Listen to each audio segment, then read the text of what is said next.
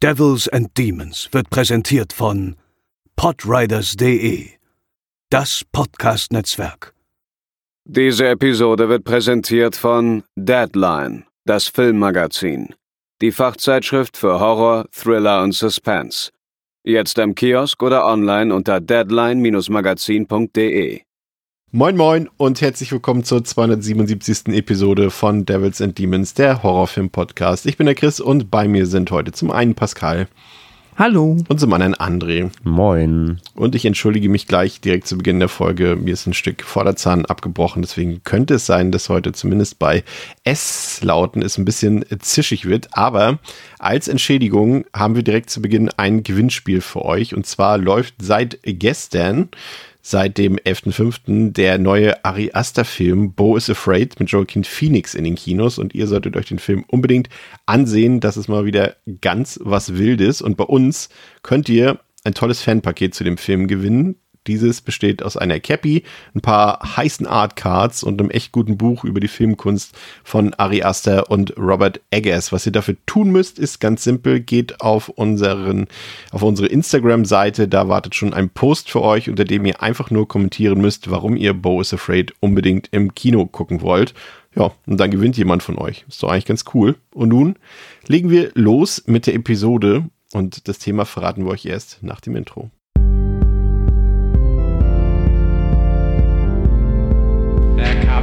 Get you, Barbara. They're coming for you. Ja, André, heute reden wir über Poltergeist, einer der vermutlich, zumindest was den Namen angeht, einer der ganz großen Klassiker des Horrorfilms. Was verbindest du persönlich mit Poltergeist? Hast du den Film vorher schon mal gesehen? Hast du dich gefreut, ihn wiederzusehen jetzt, für den Fall, dass du ihn schon kanntest? Ähm, erzähl mal. Mm, verbinden irgendwie gar nicht so viel tatsächlich. Also ich kannte ihn, aber ich habe ihn auch wirklich bestimmt 15 Jahre nicht mehr gesehen. Also ist ewig her. Ich glaube, ich habe den sogar vielleicht, ja doch, zweimal, glaube ich, habe ich ihn schon gesehen. Aber ich könnte jetzt auch gar nicht sagen, wie ich die gesehen habe. Also, ne, wie, wie ich, wie es erst, wann, wann und wie das erste Mal war. War das auf VHS, war das auf DVD, war das, keine Ahnung. Ich weiß es wirklich literally nicht mehr. Es war auf jeden Fall irgendwann im Jugendalter, aber ich kann es gar nicht mehr rezitieren. Also er hat, glaube ich, auch auf mich, auf mich jetzt nie irgendwie einen riesen Impact gehabt. Ähm, ich wusste, dass ich ihn gut finde, aber es ist einfach jetzt kein, das war halt, es war nie ein Go-To-Horrorfilm für mich. Ne? Es war jetzt kein Film, den man sich irgendwie zehnmal in der Woche reingelegt hat oder so. Oder ja, ist halt so ein gilt als Klassiker allgemein so. Das war, ist mir, war mir lange auch schon klar. Aber ja, ich habe jetzt keine direkte, ganz persönliche Connection zu dem Film, muss ich sagen. Aber ja, ich kannte ihn, aber war jetzt wirklich nach langer Zeit eben so ein typischer Revisit, ähm, weil ich mir auch wirklich kaum noch was wirklich wusste im Detail. Ja, wir haben den ja auch ganz schön lange äh, vor uns hingeschoben. Ne? Also ich sag mal so, die ganz großen Horrorfilmklassiker haben wir ja hier größtenteils, ich weiß noch nicht alle, aber größtenteils schon besprochen. Und normalerweise wäre so ein Film wie Poltergeist da eigentlich auch schon drunter gewesen, war er aber bis jetzt nicht. Pascal, wie sieht's bei dir aus? Hast du äh, den Film vorher schon mal gesehen und hast du dich auf die heutige Episode gefreut? Unabhängig davon, dass du mit mir reden kannst. Ja, also ich, deshalb freue ich mich natürlich immer sowieso schon. Gesehen habe ich den Film auch, für mich ist es auch lange her, also mindestens länger als es äh, diesen Podcast gibt. Und ich verbinde mit dem Film, glaube ich, größtenteils halt so eine gewisse Sympathie einfach. Ich weiß, dass ich ihn immer mochte. Und halt vor allem die, ja, schon sehr in der Popkultur verankerten Referenzen, beziehungsweise einfach so, ja, die popkulturellen den Value, den er einfach dafür hat. Mhm. So, also Referenzen in was was ich. Meine Lieblings Two Years of Horror Folge ist halt äh, quasi äh, eine Episode quasi der Film ähm, und so weiter und so fort. Da ist er halt, ähm, denke ich mal, auch unter den Klassikern vergleichsweise weit vorne mit dabei und ähm, deshalb freue ich mich schon oder habe mich sehr gefreut, ihn jetzt mal endlich wieder sehen zu können. Und ja, genau. Und wir, wir werden ja nachher noch feststellen, welchen Impact der Film ja auch heute noch hat. Vielleicht jetzt nicht auf uns persönlich, aber zumindest auf die, die Kinowelt. André, ne? wenn wir uns Filme wie, wie The Conjuring ansehen, die drei Filme, oder die, die Insidious-Filme, da erkennen wir auch äh, in den letzten fünf bis zehn Jahren nach wie vor Elemente, die Poltergeist letztendlich äh, Stil geprägt hat. Ne? Schon, auf jeden Fall. Und ich meine, auch bei, wenn Pascal schon Referenzen reinwirft, ich meine, ich sag mal ganz klar, ich muss den halben Film leider ganz jetzt ins Kevin Movie denken. Okay, ja. Der, Oh, welcher Teil war das nochmal? Ich weiß, wir haben drüber geredet, aber ich weiß nicht mehr, welcher Teil da ähm, der war, der äh, das so rezitiert hat. ist der, äh, der, der, der zweite, zweite, ja, der zweite, genau. War der zweite Sehr- nicht das Geisterschloss? Ja, ja, nee, Ja. aber, aber genau, aber in dem Geisterschloss passieren ständig Dinge aus, Ah, okay. aus Poltergeist. Also wirklich mindestens vier Szenen sind komplett aus Poltergeist. Ich habe es erfolgreich verdrängt. Ja, ich leider, ich konnte es leider nicht. Ich war sofort wieder da und ich war ganz oh nein, so oh nein. Ach ja, das auch noch. Ja, das, also die Scary Movie hat mir schon mal auch in der eigenen Folge dazu gesagt, die haben schon einiges auch kaputt gemacht, so ein bisschen. Zumindest für mich. Hm. Ja, aber total. Also der, der hat jetzt, ich sag ja, der, der, der gilt ja nicht umsonst als, als Kultfilm und Classic. Der hat seine Fußspur hinterlassen, der hat seine, seine Prägung hinterlassen irgendwie. Nur halt wird auf meiner ganz persönlichen Ebene habe ich das irgendwie nie gefühlt. Aber für viele, glaube ich, ist es ja schon so, auch so einer der Grusel-Geisterfilm-Classics so. Ähm, aber wie gesagt, ich glaube, andere verbinden da einfach dann mehr mit. Aber das natürlich in der allgemeinen äh, Popkultur da auch eben seine, seine Fußspuren ganz klar gesetzt hat, äh, das ist, glaube ich, nicht von der Hand zu weisen. Ja, was ihr zu dem Film da draußen sagt, das haben wir wieder abgefragt auf Instagram, nachdem das letzte Woche zu Evil Dead Rise äh, so gut geklappt hat und so gut ankam, ähm, werden wir das am Ende der Folge auch für Poltergeist, ich will mal Polterabend sagen, für Poltergeist äh, nochmal wiederholen. Aber erstmal zu den reinen Fakten. Der Film hat auf Letterboxd eine Durchschnittswertung von 3,6 von 5, auf der IMDb eine 7,3 von 10. Der hat 11 Millionen Dollar gekostet und hat damit weltweit 77 Millionen Dollar eingespielt. Hatte damals heftige Konkurrenz an den Kinokassen. E.T. kam raus, The Thing kam raus, Blade Runner kam raus, Star Trek 2 kam raus und äh, dementsprechend äh, waren die 77 Millionen Dollar auf jeden Fall schon als Erfolg zu verbuchen in Deutschland kam der Film eher so mittelmäßig an. Da ist er im September 1982 gestartet und lockte, das konnte ich noch rausfinden, 975.000 Zuschauende in die Kinos und sicherte sich damit in Anführungszeichen lediglich Platz 26 in den Kinocharts des Jahres in Deutschland. Also in der Summe damit nicht so erfolgreich wie weltweit. Der Film ist freigegeben ab 16 Jahren, wenn ihr den sehen oder kaufen wollt. Blu-ray gibt's für 7 Euro, UHD gibt's für 25 Euro, ist aber auch digital eigentlich überall verfügbar, also sollte es keine Schwierigkeiten geben. Der Film läuft 114 Minuten und Triggerwarnung. Ja, es ist halt ein, ein Gruselfilm. Ähm, also es gibt Geister, es gibt Leute, die erbrechen, es gibt Käfer zu sehen, es gibt tote Tiere zu sehen, es gibt ganz viel, also das ist fast schon die größte Triggerwarnung, die ich aussprechen würde, Pascal, Strobolichter, Epilepsiewarnung, ne? Also das ist ja schon, geht ja schon, äh, also ich sag mal, Dorfdiskos nichts dagegen. Ja, ja, stimmt.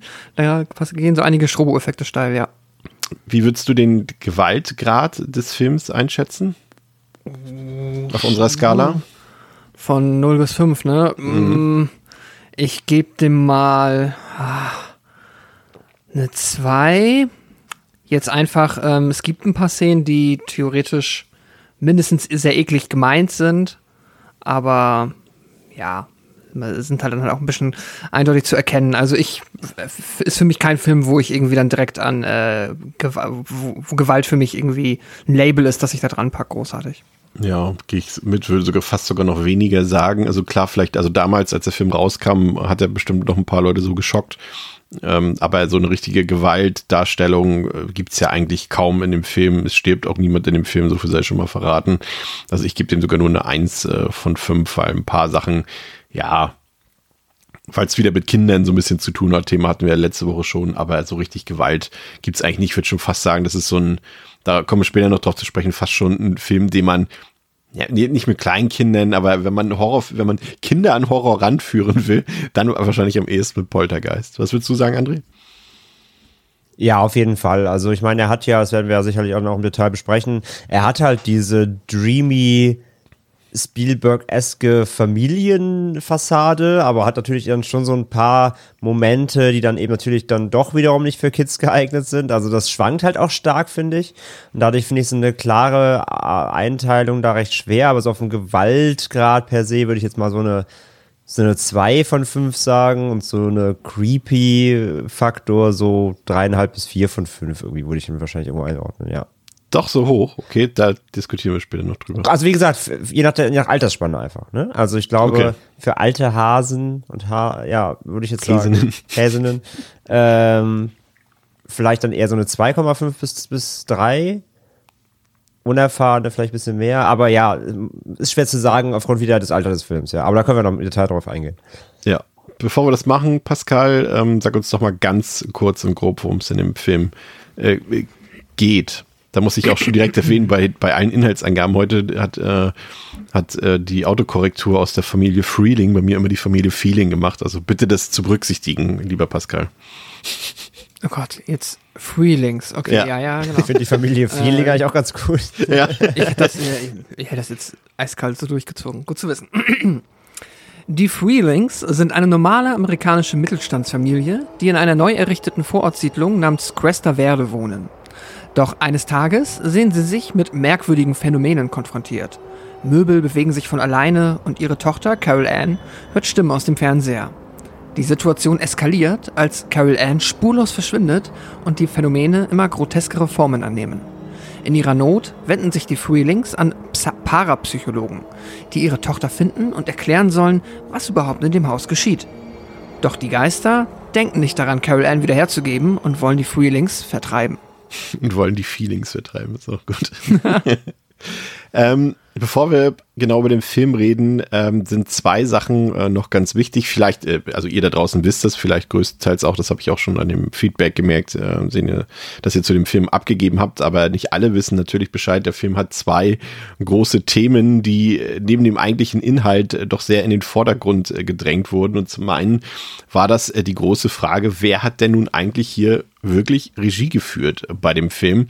Denn man streitet sich da bis heute drüber, ob es unser geschätzter Texas Chainsaw Massacre Regisseur Toby Hooper war oder ob es eben Produzent in diesem Fall Steven Spielberg selbst war. Der war hier nämlich ähm, zum ersten Mal, nicht zum ersten Mal als äh, Produzent tätig, aber zum ersten Mal bei einem großen Filmprojekt. Und hinter den Kulissen sah es aber irgendwie ganz anders aus und äh, wie ich gesagt habe, äh, konnte bis heute nicht ganz final geklärt werden, wer jetzt nun welchen Job genau gemacht hat bei Poltergeist. Ursprünglich wollte Columbia Pictures nämlich ein Sequel zu Close Encounters of the Third Kind haben, ähm, aber Spielberg hatte darauf nicht so richtig Lust, wollte aber auch nicht, dass irgendjemand anderes ein Sequel ohne ihn dreht, weshalb er dann stattdessen ein anderes Skript vorgelegt hat, in dem ebenfalls UFOs und Aliens äh, vorgekommen sind. Und hier sollte bereits Toby Hooper Regie führen und dafür gab es auch grünes Licht. Spielberg war großer Fan vom Texas Chainsaw Massacre und Hooper bewies zudem auch äh, danach, dass er mit äh, der King-Adaption von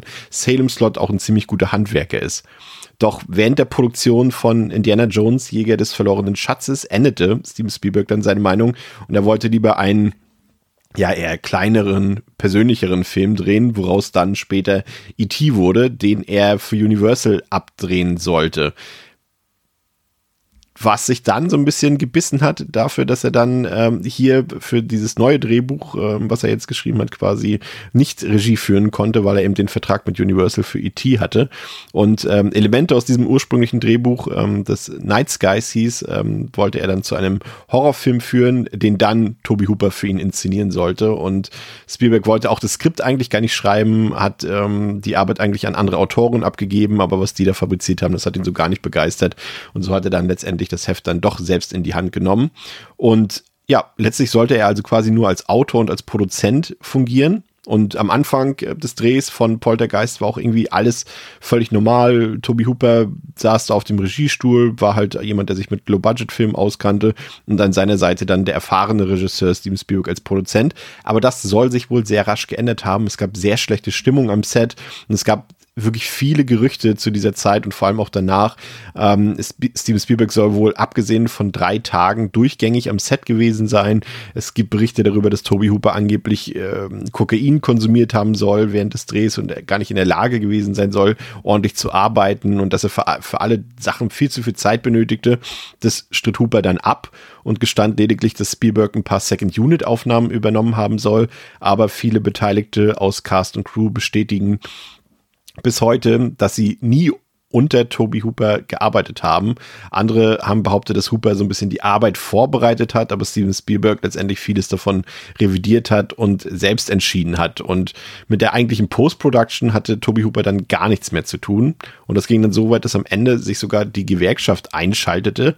Spätestens als man sah, dass Spielbergs Name in den Credits deutlich prominenter dargestellt wurde als jener von Toby Hooper und MGM, die das damals äh, quasi ähm, als Studio finanziert haben, die mussten Toby Hooper daraufhin 15.000 Dollar Entschädigung zahlen und Steven Spielberg selbst musste sich öffentlich in diversen Zeitungen im Stile eines Entschuldigungsbriefs gegenüber Toby Hooper reumütig zeigen. Und Jahre später gestand Spielberg dann auch selbst ein, dass es eine falsche Entscheidung war, sein Drehbuch nicht auch direkt selbst zu verfilmen und dass es ihm leid tat, was er Toby Hooper zumutete. Auswirkungen auf den Erfolg des Films hat es nicht, das habt ihr schon gehört, aber Toby Hoopers Karriere hat es sehr wohl geschadet.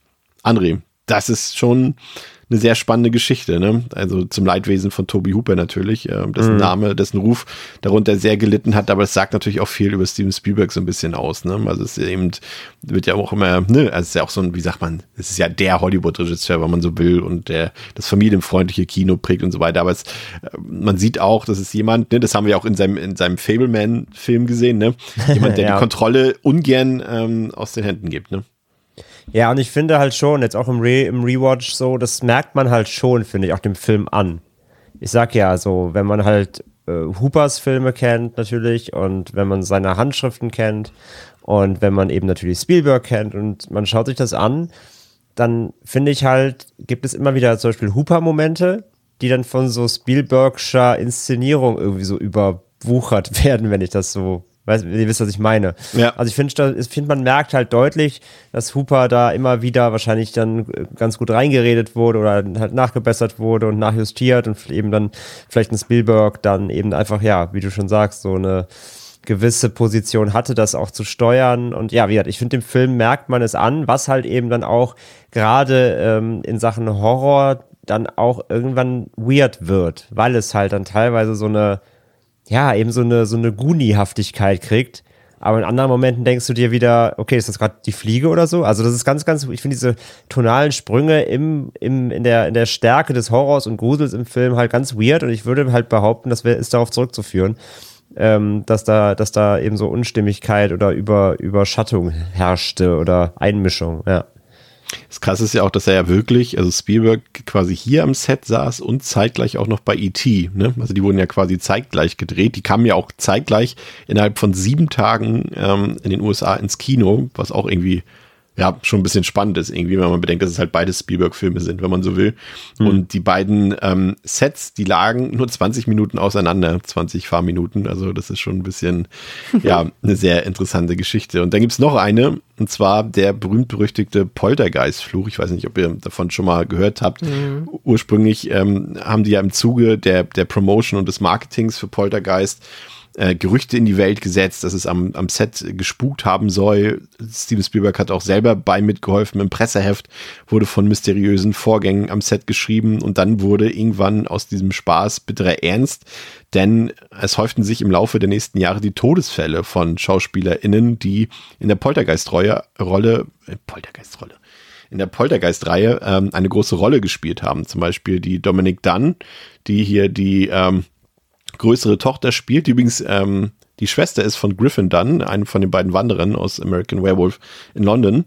Und die wurde ähm, wohl mehrfach ähm, von ihrem Lebensgefährten geschlagen und äh, zog daraufhin aus der gemeinsamen Wohnung aus oder schmiss ihn aus der Wohnung raus und trennte sich dann von ihm. Ähm, aber irgendwann fünf Monate nach Release von Poltergeist stand er plötzlich bei ihr vor der Tür und erwürgte sie. Und dann lag sie fünf Tage lang im Koma, ehe die lebenserhaltenden Maßnahmen abgeschaltet wurden. Und die Mörder hatte irgendwie ja ziemlich viel Glück vor Gericht und auch in der Haft.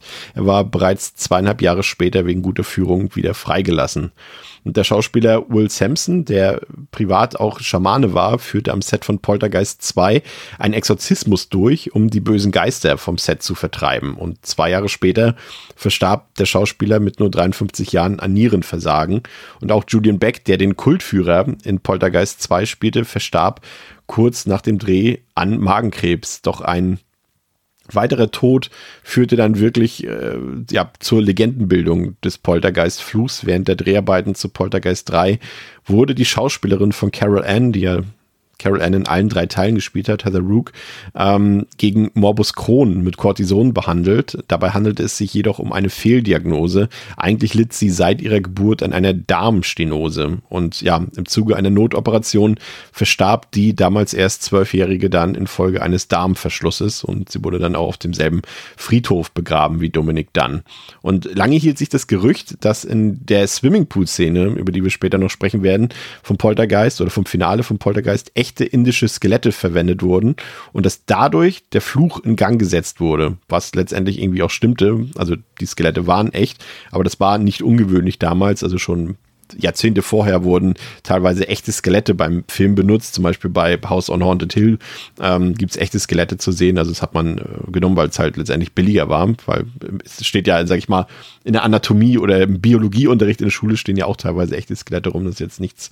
Ähm, ungewöhnlich ist. Aber bedenkt man eben dabei, dass es sich hier um echte Menschenleben und Tragödien handelt, ist es dann schon etwas beschämend, dass die Leute gedacht haben, dass es da wirklich so einen Flug drum gibt. Aber es ist schon so, Pascal, dass eben viele Leute vom Polster, äh, Polster, vom Polstergeistfluch wissen lange, bevor sie den Film überhaupt gesehen haben, gerade in Zeiten des Internets irgendwie. Ich habe auch noch irgendwie gelesen, dass der Lou Perryman, der den Puxley hier in, im Poltergeist spielt, auch noch umgebracht wurde, allerdings erst im Jahre 2009. Aber das macht letztendlich hm. nicht weniger tragisch, ne?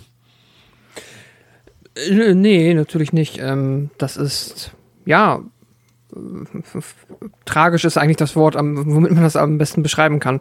Das Besseres fällt mir da auch nicht ein. Es ist, ähm, ja, halt, ähm, er halt, es ist halt ein perfekter Film, um halt solche, was du auch meintest, was auch geschehen ist, um quasi im Zuge einer Marketingkampagne sich so da ein bisschen was dazu zu denken und mal hier und da was zu erzählen. Das ist ja auch in abgeänderter Form ähm, heutzutage oder auch im Laufe der Jahre halt immer wieder ein beliebtes Mittel, halt ähm, gerade im Horrorbereich Filme noch mal interessanter zu machen oder halt so ein bisschen die Fantasie spielen zu lassen, aber umso ähm, ja, umso schrecklicher dann halt, ja, wenn die Realität das in so einem grausamen Maße einholt, was man sich da ausgedacht hat. Ähm, ja, aber sollte man dann, glaube ich, halt natürlich nicht zu viel Glauben drauf verschwenden. Also das ist dann halt einfach äh, eine tragische Verkettung von Schicksalen, Zufall, ne? die mit dem Film halt per se nichts zu tun haben. Ja. Aber es ist schon, schon, schon krass. Ich meine, es sind ja auch nicht irgendwelche Unfälle, die am Set passiert sind oder sowas. Nicht mehr. Wir reden hier von Mord und wir reden hier mhm. von der Zwölfjährigen, die, ähm, die aufgrund der Fehldiagnose da falsch behandelt wurde und, und deswegen gestorben ist. Das sind schon das ist schon krass, da. ja. ja. Die Häufung halt einfach. Ne? Das ist schon echt weird. Mhm. Ja. Schon weird. Ja, ähm, schauen wir uns mal ähm, den Film an. Äh, Poltergeist handelt, Pascal hat es vorhin schon gesagt, von einer ziemlich klassischen amerikanischen Familie Freeling, die in einer kalifornischen Vorstadt wohnen. Und es wäre ja schon ziemlich verwunderlich, wenn hier mal etwas Spektakuläres, Aufregendes oder Ungewöhnliches geschehen würde. Und so beginnt auch eine völlig normale Nacht, in der alle irgendwie schon zur Ruhe gekommen sind. Doch irgendwann findet sich die fünfjährige Tochter Carol Ann vor dem rauschenden Fernseher wieder. Sie führt Gespräche mit dem Gerät und weckt damit den Rest der Familie auf. Zunächst sucht man nach völlig logischen Erklärungen. Es könnte ja zum Beispiel Schlafwandeln sein. Auch der Tod von Carol Anns Kanarienvogel findet keine große Beachtung. In der nächsten Nacht lässt sich ein ähnliches Schauspiel beobachten. Dieses Mal führt das kleine Mädchen Gespräche mit dem rauschenden Fernseher im Schlafzimmer der Eltern. Dann greift plötzlich eine Art Aura aus dem Fernseher heraus und bringt das Haus zum Beben. In den nächsten Tagen passieren weitere unerklärliche Dinge von Möbelstücken, die sich bewegen, über zerspringende Gläser bis zu verbogenem Besteck. Ich muss ja sagen, äh, ich fand den Anfang ähm, ganz spannend. Ich konnte mich nicht mehr daran erinnern, Pascal, ähm, die Opening Credits, als dort äh, Star Spangled Banner läuft ähm, und ich mich in den ersten Mhm. Sekunden gefragt, hä, was soll das denn jetzt? Weil ich habe den Film jetzt nicht so als patriotisch irgendwie in Erinnerung und dann ist mir erst wieder eingefallen, dass ja damals ähm, das Nachtprogramm im Fernsehen in den USA immer mit, mit, dem, mit dem Lied quasi beendet wurde oder eingeleitet wurde dann. Ne? Also das, das dann, wie sagt man, ähm, Sendeschluss? Nee, wie heißt das? Programmende halt war. Genau, das dann, ja. Ja, ist äh, witzig. Und die, die erste Einstellung ist irgendwie auch gleich eines meiner, meiner Lieblingsbilder im Film, als der Vater dort vor dem Fernseher schläft. Der ganze Raum ist irgendwie am Flackern vom Fernsehbild. Du siehst den treuen Familienhund da und dann Carol Ann, wie sie mit dem Fernseher redet. Das ist, ist irgendwie so, André, genau das, was du vorhin gemeint hast. Du siehst hier gleich im ersten Bild diese Steven Spielberg-Magie, ne? Schon gleich in den ersten Momenten fühlst du, das ist wieder irgendwas, Ja. das könnte, könnte magisches Kino werden. Ob es denn das nachher geworden ist, ist ja dann eine andere Sache, aber du hast gleich dieses, was du vorhin schon so gut beschrieben hast, ne? dieses Spielberg-Feeling, was nur er hat. Genau, also ich finde, der Einstieg ist wirklich gleich so dieses, sag ich ja, dieses, dieses verträumte, ähm, auch, mit, auch mit dem Score und so. Du hast gleich so ein, denkst du, guckst, du guckst jetzt so einen Abenteuer-Familienfilm. Dass da, das rennt da gleich der Familienhund durch die, durch die, durch die Bude und das ist so alles so, ja, so fast ein bisschen zu wholesome fast für den Anfang. Ähm, aber ja, die ganze, die ganze Inszenierung, die Aufmachung schreit schon am Anfang sehr nach Spielberg ab davon, dass sein Name erstmal fett auf dem Titel steht. Ich, ich muss ja, gestehen, du hast, du hast, hast irgendwie eben gerade schon äh, eine Begrifflichkeit genannt, der ich sofort zustimmen würde sogar. Ich weiß nicht, ob du es schon auf den ganzen Film auch beziehen würdest ähm, und nicht nur auf den Anfang. Ich finde, das ist ein, fast schon ein Abenteuer-Gruselfilm. Der fühlt sich irgendwie wie ein Abenteuer an. Ja, ja, schon, ja. Aber, aber halt, also ich finde halt, wenn man, wenn man Poltergeist jetzt so hört und liest und bevor man reingeht, glaube ich, hat man trotzdem in der Regel eher eine andere Grunderwartung, glaube ich. Wenn man jetzt auch nicht weiß, von wem er ist, nicht so drinsteckt in der Thematik. Einfach rein vom Titel her, Gruselfilm, Poltergeist, äh, sprengt der da schon die Erwartungshaltung, finde ich, in vielen Bereichen, was die Inszenierung angeht. Ich finde auch die, Pascal, die Musik von Jerry Goldsmith, die ist, also zum einen finde ich die richtig, richtig gut, das ist ein richtig schöner Score, aber ich finde auch der suggeriert eigentlich über fast die komplette Laufzeit, dass wir es hier eigentlich, ich will nicht sagen, ne, es ist immer noch ein Gruselfilm, es ist auch ein ne, Horrorfilm, weiß ich schon gar nicht so recht genau, können wir später auch noch drüber diskutieren, aber es hat irgendwie so ein, was andere eben schon so ein leicht positives Gefühl, so ein Abenteuergefühl, so ein, so ein Gefühl, wo du schon typisch weißt, es ist ein Spielberg-Film, hier passiert eigentlich nichts Schlimmes so. Und das hat mir auch die Musik die ganze Zeit suggeriert. Ja, das ist auf jeden Fall, ähm, finde ich auch komplett der Vibe, der vom Score zu 100 Prozent und auch halt sonst, finde ich, vom Film abseits der dramatischeren Momente, aber auch die können ja dazugehören. Ist ja auch in einem Abenteuer oder klassischen Ja. Spielberg-Film ähm, nicht irgendwie so, dass da alles nur Friede, Freude, Eierkuchen ist. Ähm, es ist einfach nur das Thema, das dann hier jetzt halt mal ein bisschen im Vergleich heraussticht oder ja ein bisschen abseitiger ist, als wie wir es halt aus ähm, ja, den anderen bekannten oder ja eindeutigeren Spielberg-Klassikern gewohnt sind. Ich finde auch, dass der Score und der generelle Vibe des Films, der halt auch, finde ich, direkt von Anfang an super gut etabliert wird, gibt einem wirklich halt dieses, ja, du hast halt dieses cozy, gemütliche Gefühl und es ist kein, kein Horrorfilm, der dich halt ähm, von der ersten Minute an irgendwie versucht, quasi dich unangenehm zu berühren, wenn ihr wisst, was ich meine. Ja. Also quasi, ähm, er heißt uns willkommen, äh, in dieser spannenden, gruseligen, übernatürlichen Geschichte teilzunehmen und ohne uns dabei jetzt ähm, abseits halt der Gruselszenen äh, irgendwie wirklich auf die, ähm, ja, uns halt, also er will dich halt nicht krass schocken, sondern es geht mehr um das Abenteuer und die Geschichte an sich. Für mich ist ganz interessant, dass die beiden gruseligsten Szenen im ganzen Film tatsächlich jene sind, in der, in denen Carol Ann eben vor dem Fernseher steht und mit dem redet. Deswegen fand ich auch äh, das erste Bild irgendwie auch schon so beeindruckend, weil da muss ich sagen, da, ja, angenehmer Grusel, den habe ich da auf jeden Fall äh, empfunden. Und ich finde, das liegt auch so ein bisschen daran, dass die Heather Rook, die ja hier die Carol Ann äh, spielt, also haben wir ja vorhin schon gehört, die ja mit zwölf Jahren leider verstorben ist, ähm, die Steven Spielberg in der, in, der, in der Kantine entdeckt hat und dann gesagt hat, äh, du sollst zum Vorsprechen kommen und hat sie dann noch direkt genommen.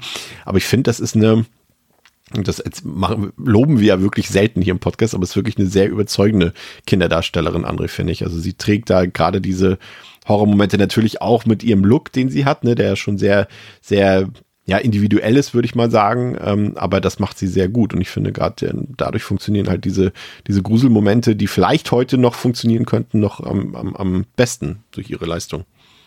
Ja, absolut. Ich finde sie auch sehr überzeugend. Also typische Kinderdarstellerin, die nicht nervt, ne, sondern sie ist wirklich äh, sehr, ja, sie hat, sie hat gute, gute Ausdrucksstärke, sie hat, äh, sie hat einen, sie passt auch einfach sehr gut rein insgesamt von ihrem Look her, so mit den weißen Haaren, diesen gold, weiß, goldlichen Haaren. Sie passt irgendwie so richtig gut rein, ähm, das ganze Setting und wie gesagt, hat gute Ausdrucksstärke, so gerade in der Mimik, ähm, gibt wenig so, gibt, glaube ich, ein, zwei Szenen sind mir aufgefallen, wo sie kurz so für eine Millisekunde mal, zum Beispiel, es gibt eine Szene, da guckt sie halt zum Beispiel direkt in die Kamera, ist tatsächlich einmal drin, weil so im Schwenk, da gibt es so kleine Sachen, aber so für, für, für, für das Alter halt, ähm, für die Performance in so einem Gruselfilm, äh, macht sie das schon alles sehr, sehr gut, finde ich, ja. Habt ihr das so verstanden? Also das soll äh, tatsächlich drinstecken. Ich finde auch, das kann man durchaus da auch reinlesen, auch wenn ich das jetzt, ja, nicht so genau weiß, aber dass, dass das Böse dort aus dem Fernseher kommt, ähm, soll wohl eine Art Statement von Spielberg gewesen sein, der damals, also wurde ja das Fernsehprogramm immer prominenter und wurde so langsam als Konkurrenz zum Kino gesehen und Spielberg wollte damit ein Statement abgeben, dass das totaler Unfug ist und dass äh, Kino das einzig wahre ist und äh, Fernsehen in Anführungszeichen böse und unnütz ist. Ähm, habt ihr das, als ihr den Film jetzt äh, nochmal gesehen habt, auch so interpretiert oder war euch das nicht mehr bewusst, Pascal? Ja, ist irgendwo. Kann man 100%ig reinlesen, ob das die Intention war? Kann dann ja am Ende theoretisch nur äh, die Person beantworten, die das so geschrieben hat. In dem Sinne wahrscheinlich dann Steven Spielberg. Ich finde es, wenn, dann ist es halt ein ist es halt etwas, was man quasi dabei unterbewusst mitbekommen kann, weil es gibt ja äh, quasi auch noch, wenn man jetzt gesellschaftskritisch da unterwegs sein möchte, halt die offensichtliche, äh, dann auch im Film quasi erklärte Ursache für den ähm, Spuk, der jetzt ja weniger, we weniger auf die Technologie oder auf, der, auf ja, Fernsehen sich bezieht, sondern halt, ähm, ja, will ich jetzt vielleicht noch nicht spoilen, reden wir gleich drüber, aber halt eher was, ja, quasi was generell kulturelles Thema, das halt sehr in den USA verankert ist, bespricht. Deswegen, ja, ich, ich kann mir tatsächlich auch vorstellen, dass es einfach ein sehr, weil es ist ja sehr effektiv, ich finde es auch ziemlich cool, ähm, einfach ein sehr cooles Motiv ist und eine sehr coole Mechanik halt in Kombination mit einem Fernseher und einem kleinen Mädchen halt Horror zu erzeugen. Was Steven Spielberg natürlich auch wie kein anderer kann, ist dieses, ja, wie soll man das sagen? Ich finde dieses Suburban Feeling, nenne ich es mal, ähm, dieses, äh, na, ich übersetze lieber gleich, dieses Gefühl äh, des Vorstadtlebens. Und ich finde, das ist so, ja, in sein, das ist, ich finde, das ist, also wenn man es schriftlich hat, dann ist es bei Stephen King sehr oft so, dass der das sehr gut beschreiben kann. Und wenn es ums Verfilmen geht, dann ist es bei Steven Spielberg so. Und hier hat man das am Anfang auch. Ne? Du siehst die Kinder, die auf der Straße spielen. Du siehst Leute mit BMX-Rädern durch die Gegend fahren. Irgendwie das unbeschwerte Leben. Life is good. Ähm, so der Inbegriff des in Anführungszeichen normalen, glücklichen, konservativen Lebens, ähm, den, wie sagt man so schön, diesen American Way of Life, das ist atmosphärisch natürlich immer sehr stark. Habe mich aber trotzdem gefragt, warum eigentlich, André, so viele Filme und ja insbesondere auch Horrorfilme und eben auch Spielberg-Filme dann eben in dieser Vorstadt spielen immer, ne? Warum das so ein beliebtes Setting ist, ähm, klar, ich glaube, vermutlich findet man dort den amerikanischen Durchschnittsbürger oder die Bürgerin am ehesten dort, aber was glaubst du, warum dieses Setting A so häufig gewählt wurde, ich glaube früher häufiger als, als heutzutage und warum es so gut funktioniert, zumindest in, in solchen Filmen? Hm, also speziell jetzt auf den Film auch gemünzt. Ich glaube halt auf jeden Fall, dass das Setting halt ein bisschen dieses, ja, was ja auch zu dem ganzen, der ganzen Tonalität des Films passt. Es ist halt dieses, dieses Vorstadt-Life, so, das eigentlich sehr behütet ist. Und ähm, ich meine, es ist ja, wie du auch sagst, so mit dem Fernseher, so dieses typische Family Life mit Hund und der Fernseher steht im Schlafzimmer und es ist alles so, es ist halt so wie so Bilderbuchmäßig, finde ich halt. Mhm. Das, also das, so, das meine ich auch in diesem verträumten, diese verträumte Vorstadt, alles ist Bilderbuch, alles ist perfekt, der Hund, äh, also Familienhund, Kinder, alles super happy peppy. Ähm, und das wird halt aufgebrochen dann eben durch, durch die Geistergeschichte. Aber ich glaube eben, dass, dass damit schon versucht wurde, so ja, weiß ich, wenn du jetzt zum Beispiel vergleichst mit dem Ghostbusters, ja, wo, wo die Geister in, in New York City äh, rumrasen, klar, andere Tonalität komplett. Aber das ist ja ein viel größerer Scale, so auf der, auf der, auf der Ebene, so. Das, ähm, das skalierst du halt irgendwie hoch, das, das, da, da ist so das Einzelschicksal irgendwie auch nicht so bedeutend, weil es ist halt Großstadt mhm. und ich finde halt hier in diesem Kleinstadt-Setting, so, da geht es halt um eine Familie, die da halt ein behütetes Leben führt, das halt völlig aus der Bahn geworfen wird, so durch so einen, durch so einen, durch so einen Grauen, was da halt entsteht. Und ich glaube, das ist von der Idee her irgendwie mitreißender, berührender, aufwühlender vielleicht irgendwie für Zuschauende als halt in einer Großstadt irgendwie so unterzugehen, wo gefühlt an jeder Straßenecke irgendwas passiert, theoretisch so. Und da ist es halt irgendwie völlig, völlig undenkbar, dass in so einer behüteten Idylle irgendwas passiert. Natürlich auch mit dem Einklinker auf diesen Friedhof, ne, was dann das Überthema des Films ja dann am Ende noch ist, so. Ähm, äh, ja, ich glaube, das soll diese, diese, diese, diese Idylle aufbrechen, diese Vorstadt-Idylle. Ja, ich, ich habe mich auch mal gefragt, Pascal, ob Spielberg hier vielleicht in diesem Film diese, dieses ganze American Way of Life Ding hier schon so ein bisschen hinterfragt, weil er ja schon auch so eine so eine tendenzielle, leicht zynische, humorvolle Note reinbringt. Gleichzeitig glaube ich aber auch, dass er, und das hat er ja an so vielen Filmen gemacht, eben auch gezielt sich als Identifikationsfiguren das Mainstreamigste rausgesucht hat, was man sich nur raussuchen kann. Ne? Und das, was quasi letztendlich auch die Zuschauerschaft seiner Filme wahrscheinlich abbilden soll. Was glaubst du? Mhm.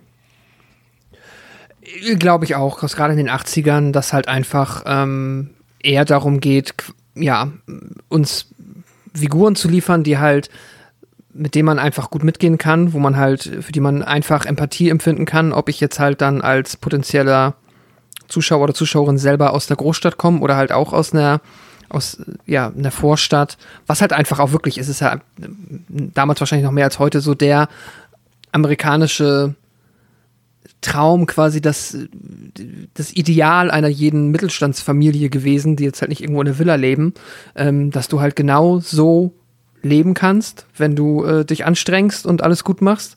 Und äh, deshalb denke ich mal, ist es einfach clever gewählt und so effektiv gewesen, dass man auch einfach, sogar ne, wir in Europa, die jetzt halt, klar, okay, man hat, man kann auch irgendwo vom Dorf kommen und hat dann vielleicht so ein ähnliches Feeling, aber ähm, ich empfinde irgendwie, sobald ich immer irgendeinen dieser Filme sehe, die mir halt dieses Vorstadtsetting geben, mehr nostalgische Gefühle mit einer Kindheit, die ich nie gehabt habe, ja, ja. als wenn ich irgendwie, äh, keine Ahnung, einen Film sehe, der hier irgendwie ein deutsches Dorf bespricht oder so, wo ich eher zu Hause war, aber wo ich halt einfach äh, nicht so viel empfinde, weil ich da popkulturell nicht so geprägt wurde von einer Million TV-Serien und Filmen, die mir halt genau dieses Leben einer amerikanischen Vorstadt zeigen. Und irgendwann wird das dann halt auch zum Selbstläufer und ich glaube, gerade dann, ich weiß nicht, wann es begonnen hat, vielleicht schon in den 70ern, aber irgendwann ist halt auch das Setting dann schon so nostalgiebehaftet, dass es, glaube ich, sich auch einfach gelohnt hat, das immer weiter und immer wieder zu benutzen, sei es jetzt Stephen King oder ähm, Steven Spielberg.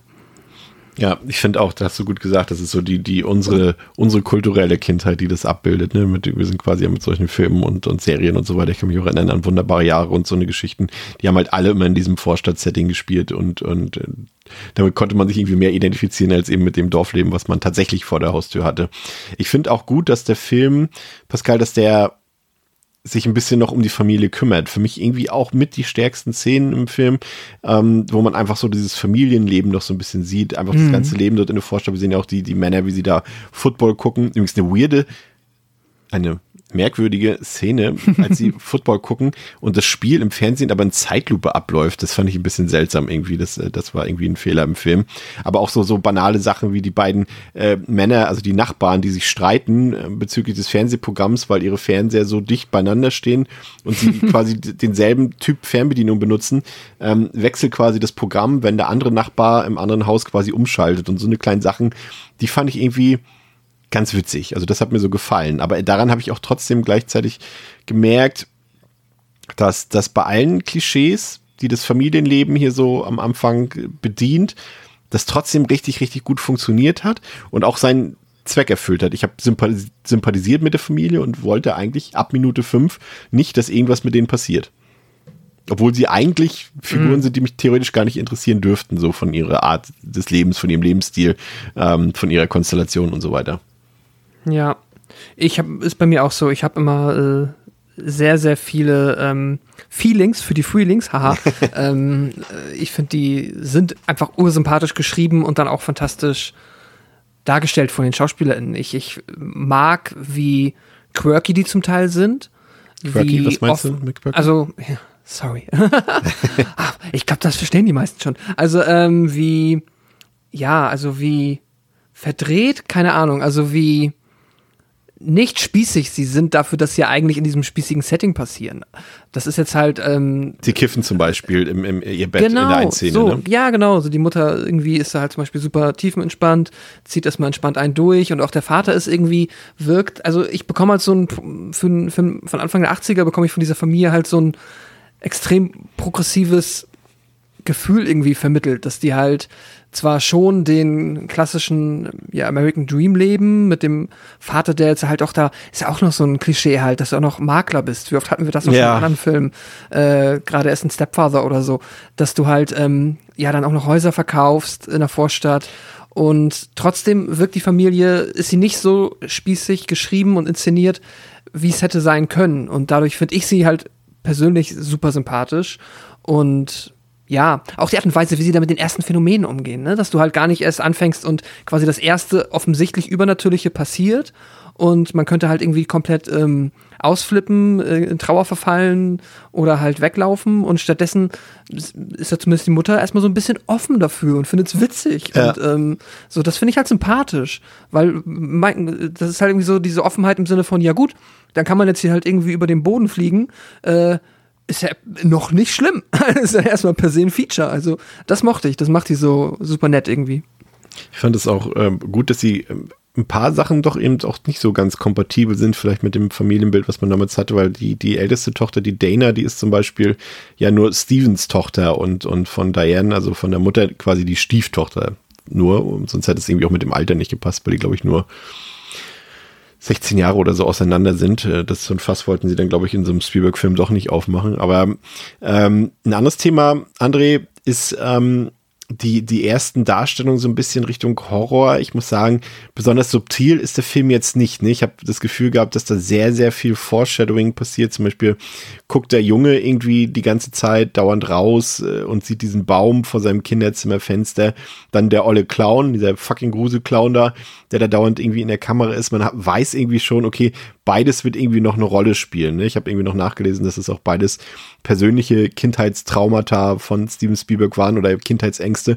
Aber man hat irgendwie schon das Gefühl, der Film will uns immer schon vorbereiten darauf, auf das, was irgendwann im Laufe des Films noch eine Rolle spielen könnte.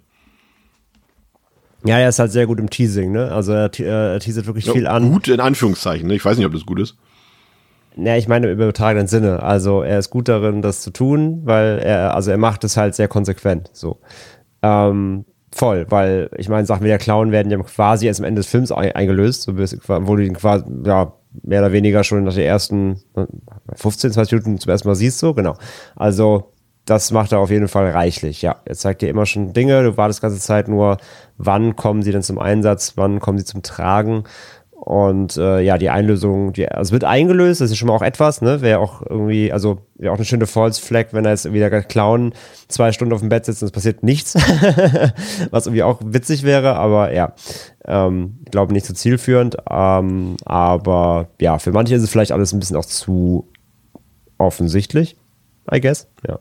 Ja, es ist ja jetzt auch nicht großartig was Neues. Ne? Also müssen ja auch nicht so tun, als hätte jetzt irgendwie Poltergeist irgendwie, wie sagt man, das Rad erfunden oder so. Ähm, also es gab ja natürlich Haunted House Horror irgendwie schon auch die in den Jahrzehnten davor. Ich glaube, das ist mit, nehmen wir mal jetzt die Universal Monster aus, ist das, glaube ich, so mit das, das erste richtige Horrorgenre oder Subgenre, was so etabliert wurde, aber Poltergeist holt es eben so auf diese AAA Hollywood-Ebene runter. Und ich habe auch das Gefühl, dass diese Dramaturgie des Films, André, äh, auch weniger der eines Horrorfilms folgt, sondern irgendwie klassischerweise dann doch irgendwie der Hollywood-Dramaturgie, auch von seinem Tempo her, dass du irgendwie nicht dieses, ne, wir haben in den letzten Wochen gerade auch über Evil Dead Rise ja schon viel über Tempo und so weiter gesprochen, Pacing, aber hier ist doch so, dass der Film sich wirklich sehr viel Zeit nimmt, um die, Etabli äh, die Familie zu etablieren, um äh, das Setting zu etablieren und äh, ja, so wie wir es halt von großen amerikanischen Blockbustern kennen, ne? Und ein Horrorfilm ist ja doch meistens so, gerade wenn es so, so paranormale Filme sind, der geht ja doch eher ein bisschen schneller auf die Tube, aber hier alles Classic Hollywood, würde ich sagen. Spielberg halt, ne? Ja, genau. Es ist halt, es ist halt alles es ist halt alles so shiny und glänzend auch irgendwie. Also der Film, ich muss auch mal sagen, ich habe jetzt, ich habe den jetzt auf der auf der englischen Blu-ray geguckt. Mhm. Für das Alter ist der schon echt Hochglanz so. Also ja, das ja. Bild ist halt fantastisch, fast zu gut. Da gab es so einige Szenen, gerade, ich sag nur, im Zimmer fliegen Sachen rum, ne, und werden so Greenscreen-mäßig ins Bild gepaced. Ähm, da ist es schon zu hoch aufgelöst teilweise, muss man sagen. Ja, es ist halt so, es ist halt nicht so 70s, 80s Schlons, sondern es ist halt alles sehr hochwertig einfach und auf einer, auf einer Ebene, die halt eben solchen Familienblockbustern nahe kommt, aber eben als Gruselfilm. Und das sage ich ja, das ist so ein bisschen die Diskrepanz, die ich auch mal echt gesehen habe, so, wo manchmal denkst du, bist im falschen Film irgendwie. das, das, das ist irgendwie ungewohnt natürlich auch, äh, so, sowas, sowas Hochkarätiges dann irgendwie in dem Sinne zu sehen, sowas gut geschossenes, gut ausgestattetes, so, ist aber teilweise auch so, so fast zu cleanes irgendwie. Das ganze Bild ist ja immer sehr sauber, ist alles sehr aufgeräumt irgendwie. Also da kann, kann ich dich nur davor warnen, kann ich ja. dich nur davor warnen, ich habe hab mir die, die UHD gekauft dazu, das ist dann schon, ähm, wenn du die Blu-ray schon zu gut aussehen fandest, dann Warnung vor der UHD. Also die ist dann nochmal. Ja, okay. Ja, das fand ich, das fand ich schon, das fand ich teilweise schon so zu, ja, hat, hat mich fast rausgezogen aus dem Filmerlebnis, weil es so, so gestochen, hochwertig und sauber aussah alles, ja. Ich finde, man sieht auch so gut diesen Übergang von den 70er und 80er Jahren noch in dem Film. Also der könnte auch noch irgendwie 1978 oder 79 irgendwie sein, wenn man vielleicht hm. die, die, Effekte ähm, wegnimmt. Aber Pascal, eine Sache, muss ich sagen, das war für mich echt der gruseligste Moment im ganzen Film und einer der wenigen, bei denen ich jetzt im Jahre 2023 noch attestieren würde, dass es wirklich gruselig ist, ist halt diese zweite Fernsehszene mit Carol Ann, ähm, als gar nicht mal wieder in diese, diese Hand oder diese Aura oder sowas da rausgreift, sondern als die Eltern dann wach werden und so weiter und irgendwie sie fragen, ja, Carol Ann, was ist denn los? Und sie so in dieser Stimme, ich weiß gar nicht, was, was auf Englisch war das, ich habe sie auf Deutsch geguckt diesmal, äh, da sagt sie irgendwie so, sie sind hier. Und ich weiß nicht, wahrscheinlich sagt sie auf Englisch dasselbe, nur auf Englisch halt. Aber mhm. das muss ich sagen, das fand ich durchaus, ähm, da habe ich noch ein bisschen Gänsehaut gekriegt. Das zugegebenermaßen das erste und letzte Mal in dem Film, aber das hatte noch Wirkung bei mir. Ja, es ist, da wird sich halt natürlich eines Tropes bedient, das halt, ja, damals wahrscheinlich weniger als heute, aber trotzdem halt eines der klassischsten ist halt, dass äh, junge Mädchen das auf ihre Art und Weise halt gruselig ist, wenn sie sich halt abseits ja, quasi eines normalen Kindes verhält. Und das finde ich ja auch, es ist effektiv. Es ist halt ähm, von, äh, ja, dadurch, dass sie halt auch dieses, du hast ja gesagt, sie hat so einen, sie hat einen, einen einzigartigen Look halt so. Sie hat eine gewisse Gruselaura, wie sie das so spielt. Äh, Finde ich auch. Funktioniert immer noch super. Ja. Die kleinen paranormalen Erscheinungen waren bisher jedoch nur eine Kleinigkeit im Vergleich zu jenen Dingen, die nach einem heftigen Unwetter im Hause der Freelings geschehen. Ein Baum wird plötzlich lebendig und greift sich durch das Kinderzimmerfenster den jungen Robbie. Abgesehen von Carol Ann versuchen alle Familienmitglieder im Garten Robbie zurückzuholen und so bekommen sie nicht mit, wie das Mädchen durch ein helles Licht in ihren Kleiderschrank gezogen wird und spurlos verschwindet. Erst als die anderen Robbie befreit haben, stellen sie fest, dass die Fünfjährige weg ist. Nur noch ihre Stimme ist durch den Fernseher zu hören. Da die Freelings sich nicht anders zu helfen wissen, holen sie eine Gruppe von Wissenschaftlern bzw. Parapsychologen ins Haus, deren Zweifel schnell beseitigt werden, als in ihrer Gegenwart weitere übernatürliche Dinge geschehen. Es wird immer absurder und gruseliger, als sich ein Portal öffnet, aus dem uralte, aber auch völlig neue Gegenstände fremder Leute herabfallen. Es gibt Geistersichtungen und Illusionen.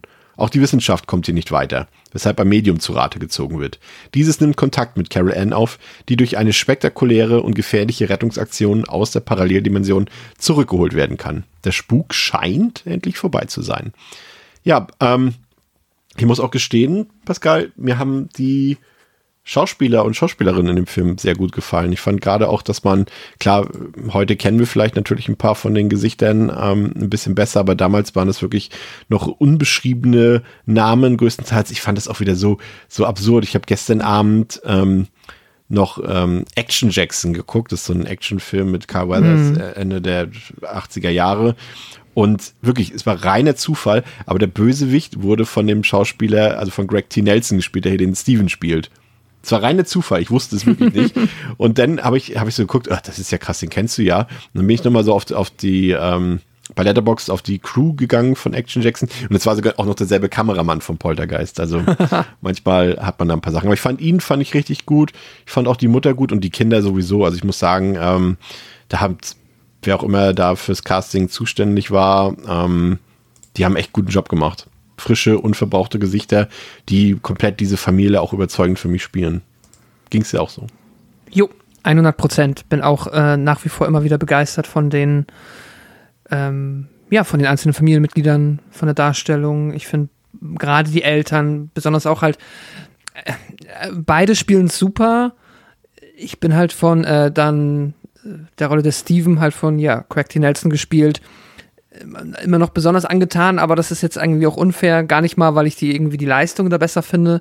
Einfach nur, weil ich die Figur so angenehm, ja, was ich eben schon so ein bisschen erzählt habe. Also ich finde, die äh, fällt so ein bisschen aus dem Klischee. Also es ist halt nicht so der strenge böse Vater und die liebe nette Mutter, sondern irgendwie sind beide cool auf ihre Art und Weise. Das finde ich so charmant und wird dann halt aber auch von den Schauspielern einfach ähm, ja toll dargestellt. Und auch, dass sie zum Beispiel jetzt auch äh, so, dass sie äh, Craig T. Nelson halt auch so, der hat ja auch so seinen eigenen Look und der wurde jetzt wahrscheinlich auch nicht gecastet, weil er irgendwie keine Ahnung, dem äh, normschönen Schönheitsideal entspricht, sondern ich finde auch, der ist irgendwie so ein, ein kantiger Typ. So, Ja. das, deswegen kann er ja auch zum Beispiel einen Bösewicht spielen in Action Jackson. Ähm, und das macht es aber dann auch wieder, finde ich ganz nett, wenn nochmal so ein Hollywood-Film sich da so ein bisschen ähm, die Freiheit nimmt, Figuren äh, zu casten, die halt dann für ihre schauspielerische Leistung gecastet werden und ihn dadurch manchmal auch ein bisschen glaubwürdiger machen. Anne, würdest du zustimmen in unserem Lobgesang auf den Cast? Ja, insgesamt auf jeden Fall. Also ich finde den auch wirklich passend, ich finde ihn charmant. Äh, Es gibt keine Figur, die mich halt irgendwie stört oder so.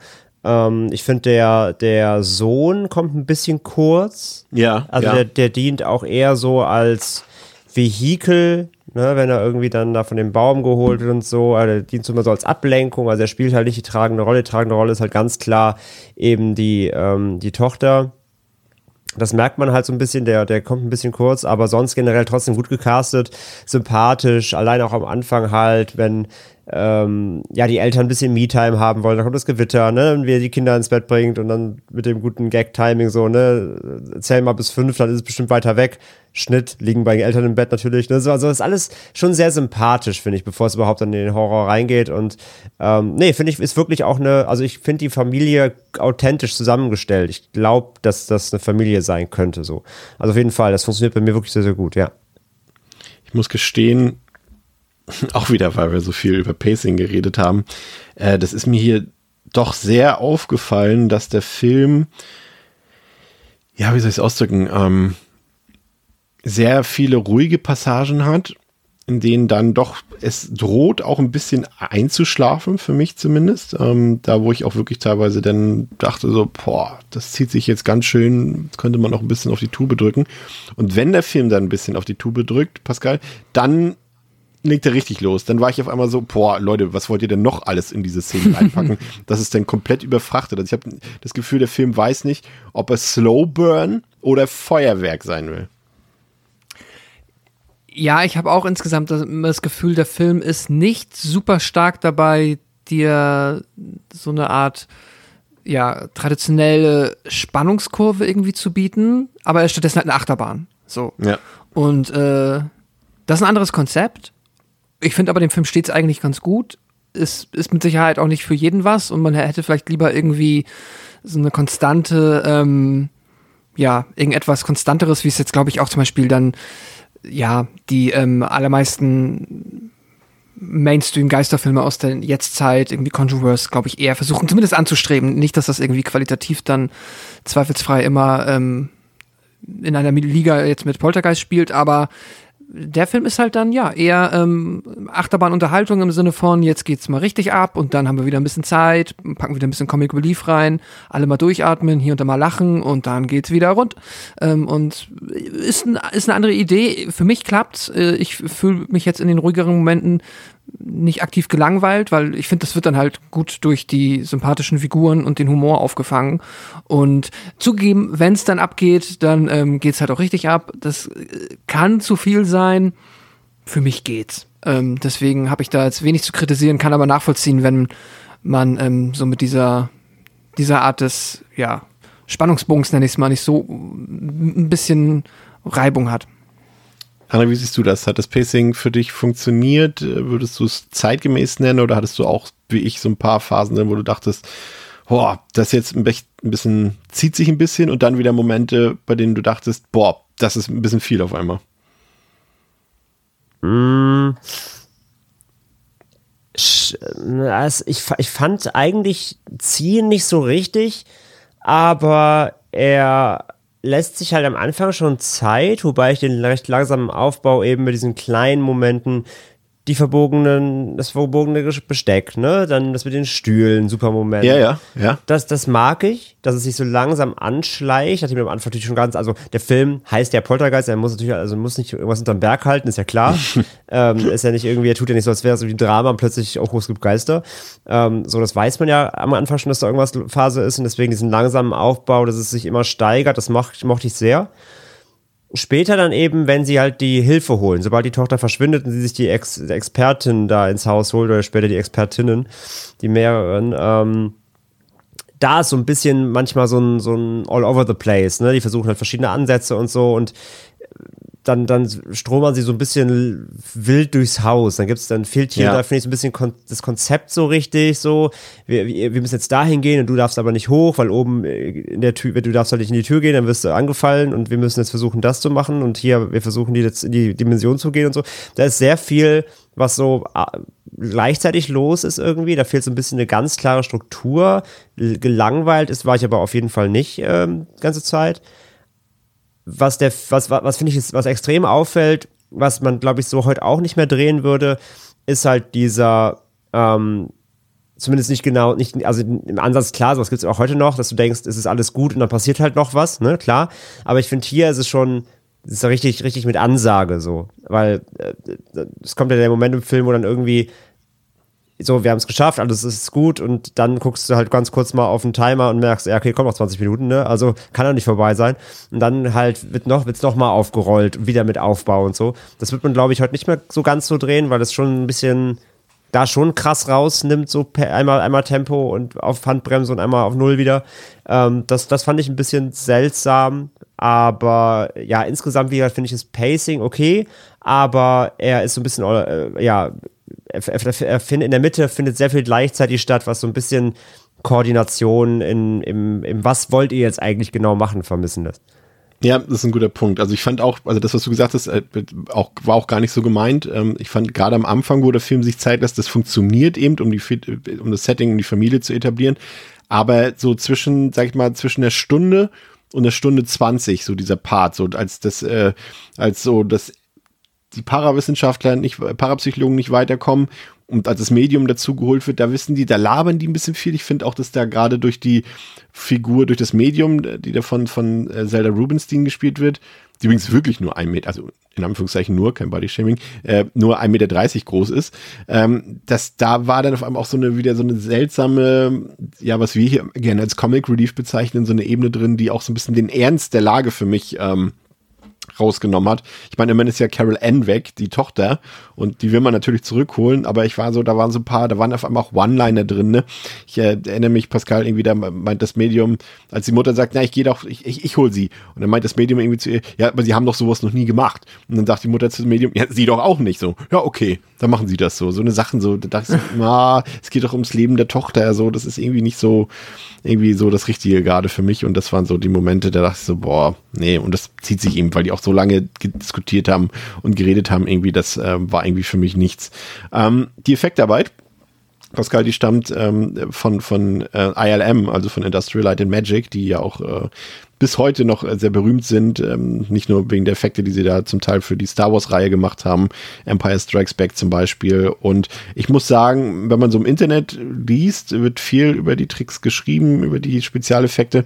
Und viele sagen auch, oh, ist nicht mehr zeitgemäß, kann man sich nicht mehr angucken. Fand ich ehrlich gesagt gar nicht. Ich fand, die haben irgendwie den Zahn der Zeit gut überstanden, fand ich. Natürlich sieht man da so, wenn zum Beispiel das Gewitter aufzieht, dann sehen die Wolken ein bisschen komisch aus. Und man sieht auch, dass eben viel mit diesem, mit diesem Reinkopier-Effekt gemacht wurde, was dann heute natürlich mhm. eben, wenn man den in HD, Full HD, Ultra HD guckt, was auch immer auffällt. Aber ich finde, das hatte alles noch den Charme und ich wurde nie irgendwie durch einen Effekt oder so rausgerissen aus dem Film.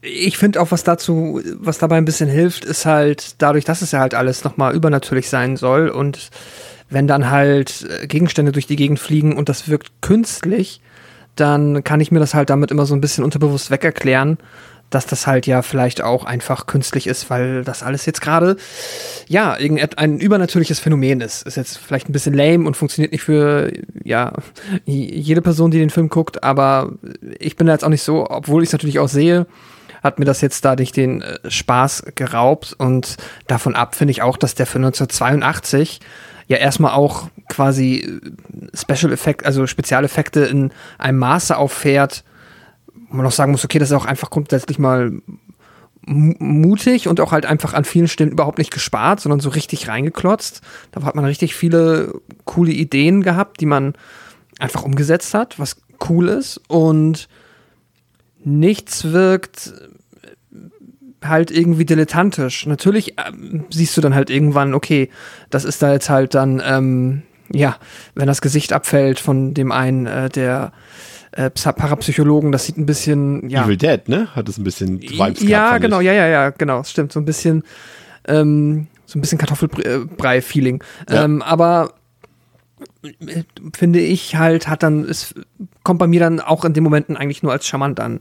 Ähm, deshalb ja, eigentlich wenig Kritik auf der Ebene. Ich wollte nur eben, du hattest das auch noch mal kurz erwähnt, das ähm, ist tatsächlich auch, jetzt noch mal was äh, die Tonalität angeht, ein Kritikpunkt, den ich auf jeden Fall, dem ich auf jeden Fall auch zustimmen würde. Ein Problem, das ich auch dann sehe, ist halt wirklich, äh, dass in den Momenten, wo es dann ruhig wird und wo halt dann ähm, nochmal der Humor reinkommt, der manchmal, finde ich, sehr gut funktioniert, wenn die äh, Parapsychologen ankommen und irgendwie erklären wollen, ja, wir sind schon ist schon nicht unwahrscheinlich, dass hier was irgendwie seltsam ist und dann auf einmal halt die Teekanne so und äh, da gibt's halt ein paar Momente, die sind einfach richtig finde ich immer noch richtig geil und äh, super lustig, aber ich finde auch, es stimmt schon, dass dann die Ernsthaftigkeit der Lage, die Figuren werden dem manchmal nicht ganz gerecht. Auch da ist dann die Familie zu schnell dazu geneigt, auch wieder mal ein Späßchen zu machen und das irgendwie alles ein bisschen locker zu sehen. Da habe ich auch so ein bisschen Probleme. André, wie haben die Spezialeffekte für dich aus heutiger Sicht funktioniert? Auch noch so gut wie bei uns? Äh, ich sag ja, so, ich, ich fand es tatsächlich auf der Blu-ray teilweise schon ein bisschen schwierig. Ähm, in, per se ja, ich finde sie gehen noch klar, weil sie auch gerade dieser Nebel, ne, diese, diese nebulösen Effekte, die sie da haben, was aus dem Fernseher wabert oder später mit der Treppenszene eben, wenn diese Geister da so entlang ähm, gehen oder, oder schweben, das funktioniert, finde ich noch. Das hat so einen schönen, dreamy, auch so Look. Das passt zum Gesamtbild einfach.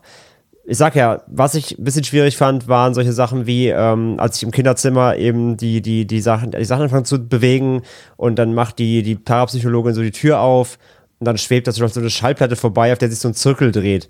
Und das, du siehst halt, dass es einfach halt vom Greenscreen gedreht wurde und dann eingesetzt wurde. Und das sieht dann so überscharf aus, dass es leider richtig scheiße aussieht. Also da waren so ein, zwei Sachen, die einfach heute nicht mehr funktionieren.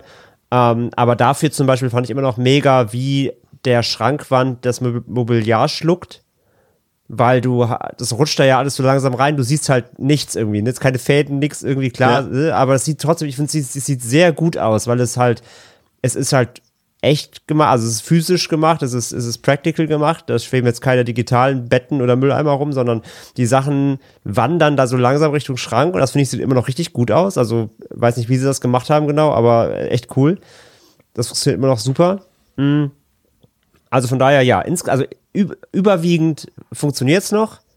Ähm, auch gerade im Finale, ne, die ganzen Särge, die das aus dem Boden schießen und so, was haben wir ja schon gesagt, dass das ja auch dann echte Skelette waren. Das sieht alles mega cool aus, auch sehr griffig und auch wo, wo sie dann da aus dem Jenseits kommen, diese ganze Schleimnummer, ne, oder dieses, dieses Opening, was aus, also diese, diese Wandöffnung, die aussieht wie so ein weiß ich nicht, so ein Auswuchs oder so. Also gibt es echt coole, coole Bilder dabei und natürlich auch der, der Gore, der eine Gore-Effekt ne, im Film, dem Gesichtspeeling quasi. Ja. Ähm, Deswegen ist der Moment der einzige, wo ich sagen würde, okay, das ist dann vielleicht auch heutzutage für Kinder nicht geeignet, diese eine Szene. Ja, ja, absolut. Die, also, die, die sticht auch raus wie nichts anderes. Ich habe auch voll vergessen, dass das in dem Film war. Also ich kannte die Szene natürlich und die, die, die sieht man auch immer wieder mal auf Twitter oder so, auf irgendwelchen Horrorseiten so als GIF. Ich habe voll vergessen, dass die aus Poltergeist ist, weil die in den Film überhaupt nicht reinpasst. Also da die erwartest du auch null, so, weil die halt wirklich zu dem allgemein eher so fam ah, nicht familienfreundlich, aber doch eher, wie gesagt, dieses kleinstädtische Gruselding ähm, da völlig raussticht. Also da war ich kurz so, holy shit, stimmt, das war. Aber es ist Film. auch wieder typisch Spielberg, dass das am Ende nur eine, eine, Vorstellung war und kein nicht echt, ne? Ja, da, darum hat der Film, glaube ich, auch dann das Rating irgendwie dann doch irgendwie bekommen, glaube ich. Also, ähm, ja, und du siehst halt auch, auch jetzt hier natürlich in HD, du siehst natürlich, kommt der Schnitt und dann siehst du eindeutig, dass es halt eine, eine, eine, ja, ja. eine, eine Maske ist, so quasi ganz, ganz eindeutig. Aber trotzdem ist der Effekt immer noch eklig. Ähm, so, das ist alles ganz cool. Ähm, aber so ein, zwei Sachen gerade eben so auf der, auf der digitalen Einfügungsebene, äh, das, das sticht jetzt schon leider ein bisschen unangenehm raus. Ich finde auch, dass eine Sache ist mir noch aufgefallen, ähm, dass auch dieser Film noch ein paar Vibes verspürt und zwar auch, ich weiß, weiß gar nicht, wie ich es benennen würde. Hm, vielleicht ist das auch das, wenn Hollywood versucht Horror zu machen. Ich weiß es nicht genau. Ich hatte so das, ein ähnliches Gefühl, wie ich es zum Beispiel bei Das Omen hatte, Pascal, oder bei ähm, Der Exorzist. So dieses, was in den 70er Jahren so etabliert wurde, wenn auf einmal mal gesagt wird, oh, wir haben ja ein, ein wichtiges Horrorbuch, das verfilmt werden muss mit großen Schauspielern, mit Max von Südow und so weiter. hier fließt Budget rein. So dieses Gefühl hatte ich auch bei diesem Film hier wieder, dass da irgendwie so dieses, was Horror ja doch irgendwie immer so ein bisschen mit sich bringt. Ich will jetzt nicht sagen, was Trashiges, aber das ist entweder was Trashiges, was Sleasiges, das ist irgendwie Splatter, irgendwas so diese Sachen, die wir so an Horror auch mögen, dabei hat. Und diese großen Hollywood-Horrorfilme, die haben das eben so meistens nicht dabei. Die haben immer sowas, wie nennt man das, sowas eher, sowas sehr, richtig seriöses. Und ich finde, das hat dieser mm. Film auch. Vielleicht ein bisschen quatschiger als jetzt zum Beispiel die Beispiele, die ich genannt habe, aber ist schon dicht dran. So sieht das aus, wenn Hollywood Horror macht. ja, ja, auf jeden Fall. Ähm, ich finde auch, der Film hat ähm, dieses Hollywood-Erhabene irgendwie in sich. Erhaben, genau. Ähm, ja. Genau. Ähm, wirkt dadurch, äh, also du ja, spürst einfach einen eindeutigen Kontrast zu. Selbst, also jetzt nicht mal qualitativ im Sinne von, dass ich jetzt sage, irgendwie klar, ein Halloween äh, ist äh, für mich ja nicht schlechter, so im Gegenteil am Ende des Tages sogar. Aber ähm, natürlich merkst du einfach den Unterschied. Auch das, gut, was hat er jetzt? Ich glaube, 10 Millionen Budget hatten wir hier, hast du gesagt. Ja. Ähm, das ist jetzt natürlich auch nicht die Welt, aber trotzdem ist halt einfach klar, dass das eine Hollywood-Produktion ist und dadurch, ähm, ja, hat er einfach, äh, versprüht er diesen Vibe, der dann ihn einfach von anderen Filmen aus der Zeit, Horrorfilmen insbesondere aus der Zeit unterscheidet. Ja, komplett. Der hat auch ähm, das, ähm, auch so dieses, ja, ich finde auch äh, Close Encounters of the Third Kind hat auch so ein paar, diese Stilistik, auch wieder gut ist von Spielberg selbst dann, ähm, aber auch so immer dieses, dieses Angst vor dem Unbekannten, was dann auch immer so ein bisschen in die, in den Mainstream quasi geholt wird, äh, womit man die Leute immer schocken kann, das hat der Film ja auch so ein bisschen drin. Ähm, ansonsten, ja, Sachen, die wir heute als, als klassische Tropes etabliert haben, André, ne, das Medium, ne, ich habe es am Anfang schon angedeutet, das wird bis heute irgendwie benutzt, äh, so in Filmen wie Insidious zum Beispiel, aber auch der klassische Friedhof, ne, meistens ist es ja irgendwie, gerade wenn es Stephen King-Verfilmungen sind, irgendwie ein, ähm, hätte man ja gesagt, Digital Native Friedhof, Native American ähm, Friedhof. Digital Native Friedhof, das war auch gut, ja. ja, ähm, äh, hier ist es in dem Fall, glaube ich, nicht äh, so gewesen, aber es ist trotzdem halt wieder dies, wir haben hier etwas auf einem Friedhof verbaut. Und jetzt rächen sich die Toten. Ne, kennen wir heute alles durchgespielt, war damals vielleicht jetzt noch nicht ganz so ähm, durchgenudeltes Thema. Wie haben diese beiden Sachen für dich heute funktioniert? Hast du auch gedacht, oh, Nee, das habe ich jetzt in den letzten Jahren irgendwie schon 20.000 Mal gesehen, vom Friedhof bis zum Medium. Oder hat das für dich noch funktioniert? Friedhof bis zum Medium. ähm, nee, ich fand, also ich, ich, muss sagen, dass, die, dass diese ganze Überprämisse für mich immer noch funktioniert, weil es ist ja nicht so, dass es ein Zombie-Film ist oder so. Ne? Also nicht so, dass da jetzt die lebenden Toten auferstehen und die Leute jagen, zumindest nicht im übertragenen Sinne. Ähm, sondern die, aber diese, diese, diese Grundidee, dass eben, ähm, dass dieser Spuk überhaupt losgeht, weil eben da eine, eine Gemeinde mit dem Friedhof halt ähm, äh, Schindluder getrieben hat und eben da, um, um Wohnraum zu schaffen, was an sich nicht was Gutes ist, aber natürlich, um da auch äh, Immobilien zu verkaufen und, und, und, und, und den Markt da aufzubauen, ja, eben, eben Scheiße gebaut hat und den Friedhof verlegt hat und einfach halt die Leichen da einfach liegen lassen hat. Äh, ich finde die Idee eigentlich ganz cool, dass dadurch überhaupt dieser Spuk dann so quasi entsteht. Das mag ich es hat natürlich auch schon wieder, natürlich im Unterbau eigentlich dann wieder fast was, ja, so religiöses, ne, so ein bisschen, also vielleicht so christliches. Ja. Weil es natürlich der Friedhof, der auch eine direkte Connection so ein bisschen zu dem Glauben hat und äh, Grabschändung und so weiter. Also eine Grabschändung generell, äh, Totenruhe stören, muss man jetzt nicht religiös für sein, ist natürlich ein absoluter Frevel per se, aber es hat auch einen leichten religiösen Unterbau, das ist so ein bisschen wiederum fraglich so, aber ähm, die rein die Idee, dass, dass eben dieser Friedhof verlegt wurde und der ist jetzt nicht der Mega-Twist, ist kein Shyamalan, ne, so. äh, zumindest keiner seiner guten. Ähm, es ist nicht der Mega-Twist, aber, aber das ist, dass er das rausfindet so und, und äh, was er rausfindet, er wird mit den Tatsachen konfrontiert, während die Toten aus seinem Garten sich freibuddeln. Mhm das mag ich ganz gern. Also ich wusste das natürlich noch, aber es kam trotzdem wieder so, ich hatte es auch nicht mehr ganz auf dem Schirm, was jetzt nochmal genau der Dreh war, aber als es dann wieder kam, war ich, ah ja, klar, stimmt, das war's. Und nee, das mag ich halt, wie gesagt. Es ist ein, ein zumindest ein Dreh drauf und es ist nicht einfach nur, wie sich andere tausend Filme, ist halt ein Geisterhaus. So. Wie haben die Themen für dich funktioniert, Pascal? Gut, ich mag, ähm, ich mag die, die Prämisse mit dem Friedhof sehr. Ich finde, das ist, ähm, weil es dann halt auch gleichzeitig das amerikanische Thema anspricht, dass ja, da halt äh, einfach den amerikanischen Ureinwohnern ähm, ja im Laufe der Jahrhunderte viel sehr Schreckliches angetan wurde und die kulturelle Aufarbeitung eben dieser ganzen Taten und wie man heutzutage damit umgeht, ja ähm, quasi nicht existent ist zum Großteil oder halt einfach äh, maximal zu wünschen übrig lässt. Und deswegen finde ich es per se immer gut, wenn sowas dann in Filmen Erwähnung findet und dann gleichzeitig hier auch noch ja nachvollziehbar als Prämisse für ja so einen Horrorfilm dient. Deswegen finde ich es ähm, cool. Es hat natürlich auch so ein bisschen dieses morbide, was halt auch einfach ähm, ja so für die Stimmung äh, zuträglich ist, äh, wenn du halt irgendwie auch denkst, ah, verdammt, die haben einfach ein Haus auf quasi auf Leichen gebaut und jetzt ähm, ja rächen sich quasi die Geister der Toten. Das ist halt auch einfach ein ähm, ja sehr äh, sehr anschauliches äh, Horrorkonzept, das für mich auch sehr gut funktioniert. Und dann auf der anderen Seite halt der parapsychologische, schrägstrich esoterische Mediums-Part, ist jetzt halt immer etwas, was ich äh, so in der äh, realen Welt mindestens maximal argwöhnisch bis äh, eher negativ betrachte, aber in einem, äh, ja, dann am Ende des Tages für mich doch Fantasy-Film im großen Sinne, funktioniert es dann halt für mich. Da mag ich das dann halt komplett, wenn dann irgendwie, weil ich dann da weiß ich halt auch, okay, das Medium ist ja hier wirklich ein Medium. So, sie kann es ja im Film und äh, sie hilft dann ja auch tatsächlich und die Parapsychologen machen ja auch ihr Ding und das finde ich dann cool. Das funktioniert für mich immer noch super. Und dann macht es ja schon fast wieder Sinn, dass am Ende diese klassische weiße Vorstadtfamilie gewählt wurde, weil, ne, als, als Kontrast dazu, mhm. zu dem, was da ausgelöst wurde. Eine Frage noch, Pascal, bei André habe ich es vorhin schon rausgehört, er ist nicht so ein Fan davon, dass hier so ein, äh, so ein vorgezogenes Happy End stattfindet ähm, und der Film dann erstmal auf Null runtergeht, nur um dann nochmal richtig Vollgas zu geben. Ähm, ich muss gestehen, ähm, ich finde es eigentlich ganz gut. Natürlich haben wir heute so die Möglichkeiten, irgendwie schnell zu gucken, ah, wie lange geht denn der Film noch? Ne? Irgendwie, wenn wir ins Menü gehen, Mhm. auf der Blu-ray oder was auch immer oder auf dem Computer.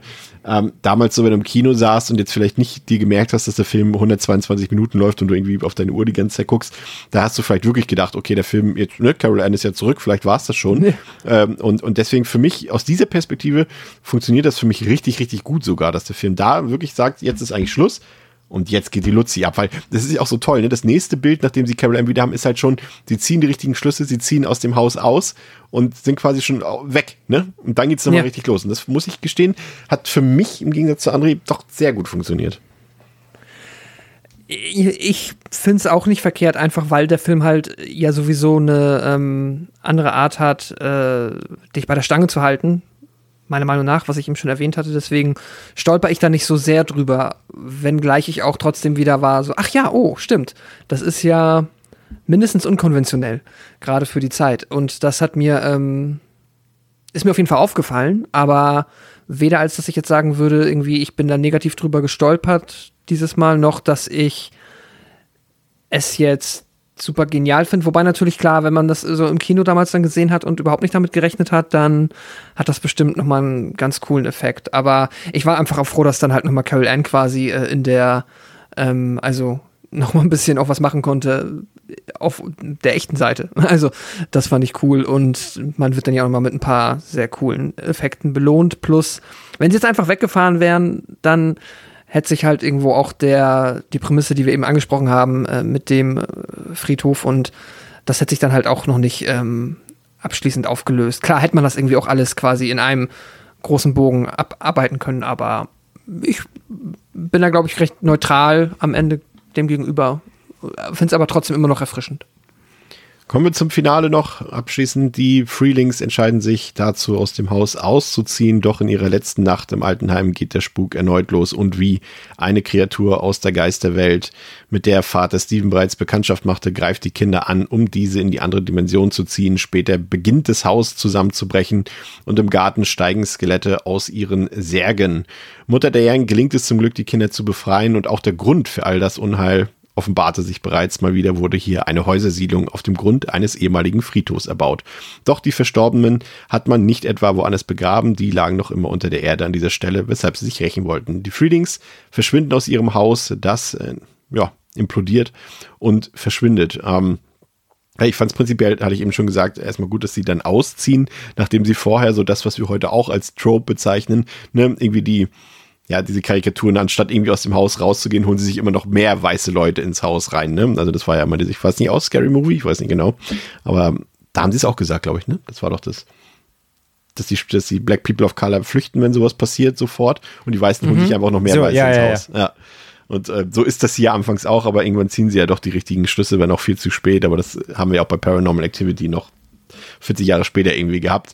Ähm, ansonsten, was passiert hier noch? Äh, der Clown kommt endlich zum Einsatz, André, ne? Mit äh, nochmal einem ganz guten Jumpscare, ne? Irgendwann musste der fucking Typ ja nochmal wiederkommen und krallt sich den Sohn. Ansonsten ist es ja alles, ja, große Geisterbahn, Achterbahn, wie auch immer man das will, ne? Die Mutter hängt an der Decke, helle Lichter überall, der Pool mit den Skeletten, die Erde reißt auf. Hier wird nochmal alles an Effekten rausgeholt, äh, was geht. Der Poltergeist poltert hier quasi nochmal zu Ende ohne jeglichen Sinn für Subtilität, ne? Also ist natürlich effektiv irgendwie, ist spektakulär, aber ich muss gestehen, je spektakulärer es wurde, desto ungruseliger und desto unhei un unheimlicher wurde es für mich. Also heimlicher wurde es am Ende wieder. Ja, auf jeden Fall. Also ich finde Geisterbahn, das sagt man ja immer gerne mal, gerade bei so Horror, äh, gerade bei so äh, Geisterhausfilmen, dass man sagt, es ist wie so eine Geisterbahn. Aber ich finde, hier trifft es wirklich zu. Also, dass das Finale nicht irgendwie ein, eine Attraktion in einem Freizeitpark geworden ist, wundert mich total. dass es nicht wirklich so eine Geisterbahn geworden, also eine echte Geisterbahn gibt, die, wo man so durch das Haus fährt und weil es allein wie eben der Vater überall rumrennt und halt diese ganzen Särge aus dem Boden so schießen, wie so Attraktionen eben, wie so, wie so, wie so Skelette, die halt aus dem, von der Decke fallen, ne, in so einer Geisterbahn eben. Das, das hat wirklich schon so eine Attraktionsanleihe. Äh, und ja, die Szene, dass, wo, wo die Mutter eben an die Decke da gezogen wird, die ist zum Beispiel auch aus, in Scary Movie 2 ja komplett persifliert worden. So, da muss ich auch direkt wieder dran denken, weil ich auch wieder so, nein, bitte nicht. Ähm, mal abgesehen vom Clown natürlich. Und es ist halt höher, schneller, weiter dann, wie du halt sagst, ne? Einmal Handbremse und dann nochmal richtig Vollgas. Aber auch hier halt in seiner ganzen Inszenierung, in seinem Aufwand, mag ich das alles schon sehr gerne. So, es ist halt auch hier nicht so richtig gruselig, dann auch dieses komische, dieser Skelett-Poltergeist, Hunde, Dämon, whatever, da vor der Tür steht und das ne, die, die Mutter wegblockt, so. Ähm, das ist schon alles auch so ein bisschen cheesy und so, ja, wie gesagt, halt nicht so richtig gruselig, aber ist, ich finde es trotzdem, es hat in seiner, in seiner Darstellungsart für den Film eine Effektivität, die irgendwie dann doch funktioniert, das Tempo drin, passiert viel, dass dann auch der Typ auftaucht, eben da von der Stadt, ne, von der Gemeinde, dann auch noch, dass man Ja. eigenen Augen sieht, der auch äh, so gar nicht glauben kann, dass da Phase ist. Ähm, und dann eben auch die Stadt ja komplett anfängt auseinanderzubrechen. Ne? Der, der Hydrant fliegt hoch und da Feuer und da Wasser und da kippt ein Auto um und richtig die kleine Apokalypse geht da los. Das ist schon, ich finde das, ich fand das sehr unterhaltsam, ja. Mir hat ein bisschen der Zusammenhang gefehlt, tatsächlich, zwischen dem Ganzen, was da passiert. Irgendwie, Ja, das ist auch, dann ist auch alles egal. Ja, ja, das ist dann Ja, einfach nur genau. noch, äh, hier war mal überall der Friedhof und jetzt geht's los. Ja, ja, ja, das ist ein bisschen komisch. Pascal, wie fandst du das, das Spektakelfinale? Super. Äh, ich mag die Effekte, ich mag die Skelette im Pool und ähm, ja, es ist der, das letzte große, äh, ja, weiß ich nicht, der letzte Looping in der Achterbahn, keine Ahnung. Auf jeden Fall nochmal, ähm, ja, einfach äh, würdiger Abschluss für dieses, äh, für diesen Effektfilm, keine Ahnung. Ich kann es gar nicht besser beschreiben. Ich sage einfach, es hat mir sehr gut gefallen. Wunderbar. Ja, und das am Ende, hatte ich eingangs schon gesagt, am Ende niemand stirbt, spricht natürlich auch eher für Kino der Marke Spielberg und weniger für einen Toby Hooper-Film. Fand, fand das letzte Schlussbild noch ganz schön, wie sie dann am Ende da ins Hotel, äh, Mo- Motel ziehen und äh, direkt erstmal den Fernseher rausstellen. Das fand ich dann, hat irgendwie eigentlich die Tonalität des Films eigentlich letztendlich nochmal ganz gut zusammengefasst irgendwie. Ähm, Bevor wir zu unseren Fazits kommen, ähm, haben wir natürlich, äh, ich hatte es eingangs erwähnt, auch eure Meinung noch mal eingeholt. Ich habe hier mal stellvertretend ähm, für die vielen Einsendungen sechs rausgepickt. Ähm, mit äh, kurzen Einschätzungen von euch. Der Kühnemann hat gesagt, Poltergeist ist immer noch großartig. Als Kind fand ich das furchtbar und auch heute erschrecke ich mich immer noch sehr oft. Panelframe und Pixel sagt, schöner Einstiegshorror, aber kein Klassiker. Shylock 1965 sagt, Klassiker, der ein wenig in die Jahre gekommen ist. Cyrexnik sagt, diese verdammten Skelette haben mir damals den Schlaf geraubt. Und der Mike bzw. Terrorvision 84 sagt, ein idealer Einstieg für Neulinge ins Horrorgenre, Nostalgie für die Älteren. Und Adventure Life 1968 sagt, mein erster Horrorfilm im Kino damals. Ich finde ihn zeit, ähm, zeitlich und immer noch sehr gut. Also wahrscheinlich vom, ja, also dass er vom, wie sagt man, immer noch zeitgemäß funktioniert. Ja, sehr gut. Wunderbar. Mal gucken, ob sich das mit unseren Einschätzungen deckt. André, dein Fazit zu Poltergeist. Mein Fazit ist, dass ich den Film mit Freude jetzt mal wieder entdeckt habe. Äh, ich hatte wirklich Bock drauf, beziehungsweise war auch einfach gespannt, weil ich ihn eben so gar nicht mehr im, äh, also klar, wenn dann die Szenen kamen, ne, das typische, man denkt, ah ja, stimmt, ah ja, stimmt, ah ja, stimmt, aber ich hätte jetzt aus dem Kopf nicht mehr alles zusammenbekommen. Wie gesagt, bei manchen war ich sogar überrascht, dass sie überhaupt in dem Film vorkamen, ähm, weil man sie halt irgendwie im, im Kopf hat, aber dem Film gar nicht zugeordnet hat, gerade eben wie diese ähm, berüchtigte Spiegelszene, weil sie einfach auch so, ja, so, so, so gar nicht in den Film reinpassen will, eigentlich zum Rest. Ähm, und deswegen war ich gespannt und hatte sehr viel Spaß. Und ja, muss sagen, dass Poltergeist auf jeden Fall seinen Status verdient hat, irgendwie so als eben auch Klassiker doch des Genres irgendwo, weil er schon sehr eigen ist in seiner, ja, in seiner Edeloptik so. Also, wie gesagt, er ist einerseits so clean und so, so, man könnte böse sagen, generisch in seinem ganzen Look, aber dann auch wieder halt eben nicht, weil er natürlich einfach hochwertig ist und weil er auch eine, eine Ausstattung hat, einen Cast hat, ähm, den einfach andere Gruselfilme gerade aus der Ära einfach natürlich nicht vorweisen konnten, mit so einer, mit doch mit so einer Hochwertigkeit, mit so einem Raffin, mit so einer Raffinesse dran zu gehen, mit so einem Blick, ähm, der irgendwo zwischen Hooper und Spielberg da eben entstanden ist, aus einem Mischmasch, den man wahrscheinlich im Detail nicht mehr nachvollziehen kann, ähm, der vielleicht auch natürlich ohne einen Spielberg als Producer, der viel Einfluss hat, vielleicht auch von, einem, von, von einer Hooper-Perspektive nochmal ganz anders ausgesehen hätte, aber ja, er ist halt jetzt so entstanden, wie er entstanden ist. Und da muss ich wirklich sagen, ähm, hat er wirklich viele, viele Momente, die dann doch wirklich prägend irgendwo sind, die besonders sind. Egal, ob das durch, durch einen Effekt ausgelöst wird oder einfach eben durch eine Idee. Aber der hat schon so ein paar kleine, so seine ikonischen Momente, die, die, die muss man ihm wirklich zuschreiben. Ähm, rein vom Setup her, wie gesagt, vom Szenario, so klar, inzwischen kennt man das zu Genüge. Damals, so in dem Alter, äh, da gab es halt dann doch eher die Classics, die klassischen Geisterhausfilme, wo man sich eben bedienen konnte und zumindest dieser, ähm, so ein bisschen war der Ansatz zumindest dann schon irgendwie frisch, der da gewählt wurde. Und der, der funktioniert aber auf jeden Fall, finde ich, auch noch auf der Gruselskala, wie gesagt, so geht so. Es gibt starke Momente, finde auch, das hast du vorhin gesagt, Chris, ne? Vor allem die eben von, von, ähm, von der Tochter ausgehen, so wenn, wenn zum ersten Mal da der Fernseher im Elternschlafzimmer da, wo sie vorsitzt und diese Erscheinung da in die Wand dröhnt und das Erdbeben kommt und die Eltern wachen auf und, das, und, sie dreht sich um und sagt, so, sie sind angekommen, ne, oder so da gibt es so richtig schöne kleine Gänsehautmomente. Oder eben, wie gesagt, ich finde auch die Szene, wo die Mutter so die, auch schön gedreht, so, die, dass die Stühle vom dem Tisch weggeschoben werden, sie stellt sie wieder ran, Kamera schwenkt nach rechts, sie holt was aus dem Schrank, geht wieder nach links und die Stühle sind so wie auf eine Pyramide auf dem Tisch gestapelt. Äh, mhm. Alles in einem Kameraschwenk, so richtig cool, mag ich total gerne. Und solche kleinen Momente hat er auf jeden Fall richtig, richtig, nicht richtig viele, aber er hat davon einige. Ähm, die, die, die schon sehr iconic irgendwo sind und die sind cool. Hm, aber sonst klar, er hat auch viel, viel, vieles, wo man heute sagen kann, so ja, das ist ein bisschen abgenutzt, das ist ein bisschen käsig, so, das äh, wirkt jetzt vielleicht auch nicht mehr, holt jetzt auch die heutige Zuschauerschaft, die jetzt Hereditary und Host und was, was weiß ich gewohnt ist, nicht mehr vielleicht ganz ab. Da muss es halt mit Charmband punkten, was auch, finde ich, für mich halt funktioniert, weil das Ganze trotz äh, äh vielleicht fehlendem Horror oder wirklich Grusel ähm, auf der Charmebene funktioniert. So, und wie gesagt, er ist ein bisschen unkoordiniert hier und da, findet nicht immer ganz so die, die, die Bahnen, in die er sich lenken will, ist vielleicht ein bisschen oft auch mit den, mit den beiden, ähm, äh, diesen beiden Geisterjägerinnen da, dieser Parapsychologin und der und dieser Austreiberin, so vielleicht ist das oft eine Figur zu viel oder so, also das mhm. Mittelteil einfach vielleicht ein bisschen viel los.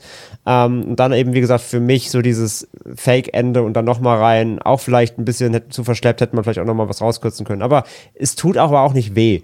Und das Finale, wie gesagt, halt dieses Geisterband-Finale finde ich dann auch einfach nur unterhaltsam. So. Von daher, ähm, ich mag den Film. Er funktioniert als Horror-Gruselfilm heute 23 in Abstrichen. Aber er ist halt einfach trotzdem sehr unterhaltsam, sehr charmant, gut ausgestattet, gut gespielt. Und deswegen gebe ich ihm vier von fünf auf jeden Fall, weil er einfach ein, ein, ein wirklich gut gemachter Film auch einfach ist für mich. So. Heute kann ich mal sagen, dem habe ich kaum oder gar nichts mehr hinzuzufügen. Bin nicht ganz so ähm, euphorisch wie du. Ähm, Würde es ein bisschen herabsenken, weil ähm, eben für mich dann doch so diese Passagen im Mittelteil mich doch ein bisschen gestört haben. Generell ab dem Zeitpunkt, ab dem die Parapsychologen da sind, fand ich so, ist das Niveau so langsam bergab gegangen hm. bis zum Finale, das mir dann wieder gut gefallen hat. Ähm, aber ich mochte einfach den ganzen Aufbau, ich mochte das Setting, ich mochte die Familie, ich mochte die Figuren. Der Cast ist toll, die Musik ist super, auch wenn sie halt für einen Horrorfilm viel zu fröhlich ist, aber sie ist einfach, ja, einfach schön. Ähm, die Effektarbeit hat mich doch echt begeistert, muss ich sagen. Hätte ich jetzt nicht mehr als so gut in Erinnerung gehabt. Um, ähm, Ansonsten, ähm, ja, man sieht einfach, welchen, welchen, welchen Einfluss dieser Film hatte, ne? wenn man sich Filme, wir haben es jetzt schon mehrfach gesagt, wie Conjuring, Insidious und Co. heutzutage anschaut, die äh, jatzen die Themen immer noch ab, die damals äh, drin waren und die Elemente. Und es ist irgendwie, glaube ich, ist es der erste große Geisterbahn-Horror. André, du hast ja vorhin schon gesagt, wenn es auf einen Film zutrifft, äh, dann hier. Und ich glaube, es war auch der erste, auf den es so richtig krass zugetroffen hat. Aber im Endeffekt äh, kann ich dem Film nicht böse sein. Ich fand ihn einfach nur ein bisschen zu lang. Das ist einfach letztendlich der eigentliche große Kritikpunkt, den ich habe. Macht den irgendwie 20 Minuten kürzer oder so ein bisschen kompakter, dann ist er richtig gut. So war er für mich ein bisschen langatmig, aber letztendlich bringt jetzt auf den Punkt, es ist irgendwie, ist es das 80er Jahre Kino, auf das wir heute ja gut, wir, weiß ich nicht, aber ich manchmal doch ein bisschen neidisch zurückschaue, ob das letztendlich begründet ist oder nicht, aber ja, so, solche Filme fehlen manchmal auch heutzutage, würde ich schon sagen. Ich bin bei ähm, dreieinhalb von fünf. Pascal. Ja, was habe ich jetzt überhaupt noch hinzuzufügen? ähm, äh, ja, auch nicht mehr so viel, aber nichtsdestotrotz, ich habe mich sehr darüber gefreut und hatte einfach eine sehr gute Zeit und war sehr glücklich, den Film jetzt mal wieder gesehen zu haben. Ich finde, es ist ein richtiger Wohl, ein gemütlicher Wohlfühl-Horrorfilm. Und das einfach so eigentlich in der positivsten Art, wie man das meinen kann. Ich mag diese, ich lieb halt diese Mischung und wünsche mir eigentlich, dass es davon noch mehr gegeben hätte oder vielleicht auch noch geben wird, dass du halt ähm, noch mehr Horror mit diesem 80er Jahre Spielberg slash Stephen King Vibe in dieser großproduzierten, hm. ausproduzierten Variante halt ähm, hättest. So, äh, davon gibt es dann halt am Ende des Tages doch gar nicht mal so viele. Umso schöner, dass es äh, Poltergeist immer noch gibt, logischerweise, und dass er immer noch so gut funktioniert vor allem. Ich finde auch, dass er, ähm, für mich funktioniert er auf der ähm, Sympathieebene. Ich finde äh, fantastisch, ich finde ihn endlos charmant. Ich mag die Familie, ich mag die Figuren. Ich finde ihn auch in seinen Humormomenten eigentlich immer treffend. Da gehen wenig Gags irgendwie komplett unter. Ist jetzt auch keine Komödie, aber ist jetzt auch nichts, was nur mal so subtil an ein, zwei Stellen hervorkommt. Das ist schon, finde ich, ein elementarer Bestandteil des Films, der ihn auch halt dann so genießbar macht, trotz der, also genießbar wahrscheinlich für viele Menschen, die sonst mit den Horrorelementen vielleicht nicht so super viel anfangen können. Und ich finde auch, dass er nach wie vor seine Gänsehautmomente hat. Das schafft er gut. Äh, klar, jetzt bei vielen Sachen bin ich auch, ähm, oder ist man mittlerweile als Horrorfil-Gucker halt ein bisschen abgehärtet und das erwischt einen ja nicht mehr so sehr. Nichtsdestotrotz kann ich dafür dann immer noch die Spezialeffekte wertschätzen, hab mit denen eine gute Zeit und wie schon erwähnt, ich finde dieses Achterbahn-Pacing per se nicht verkehrt und es funktioniert für mich tatsächlich ganz gut. Deswegen bin ich am Ende des Tages auch bei vier von fünf Sternen und ja, werde mal drauf achten oder äh, sehr wahrscheinlich bis zu meiner nächsten Sichtung nicht äh, wieder so viel Zeit verstreichen lassen. Ja, sehr schön. Ähm, falls ihr was vermisst, ja, wir wissen natürlich, dass es da noch zwei Sequels äh, zu gab, die wir heute nicht besprechen werden. Unter anderem der, ich habe ihn noch als ziemlich gut in Erinnerung, der dritte Teil, der im Hochhaus spielt, nennen wir ihn mal Poltergeist Rise, ähm, aufgrund aktueller Geschehnisse. Und es gibt auch noch ähm, das Remake. Da habe ich wirklich Boah, da muss ich jetzt nochmal ganz fix bei Letterboxd gucken. Habt ihr das gesehen, das Remake? Also ich habe es gesehen, aber ich glaube, ich habe es gesehen und ich kann mich noch weniger erinnern als ins Original. Die hatten da die Hauptrolle gehabt. Ach ja, Sam Rockwell. Ach krass, Sam Rockwell. Spannend. Aber das, das Mädchen war gut. Das kann ich mich noch dran erinnern. Die Kinderschauspielerin, die war auch gut. War da nicht auch alles so mit digital, so mit dem iPad und so? Oh, das weiß ich nicht mehr. Ich habe dem drei gegeben, aber ich glaube, das war vielleicht ein bisschen übertrieben. Da warst du, glaube ich, betrunken, ja. ja, ähm, wahrscheinlich. Ich, nee, ich weiß doch, das war alles so ganz viel mit digital, halt so, wir machen das jetzt schön modern und ich glaube, das, das Böse kam aus dem iPad auch und so. War, war das nicht irgendwie sowas auch? Ich, ich meine, ja. Aber wie meine, gesagt, gut, er ist. Wäre natürlich sinnvoll, ne? Er, er, ist, er ist acht Jahre alt und ich habe ihn zum Release gesehen und ich kann mich an den noch weniger erinnern als an das Original, das ich halt vor 15 Jahren letztes Mal gesehen habe, das ist bezeichnet.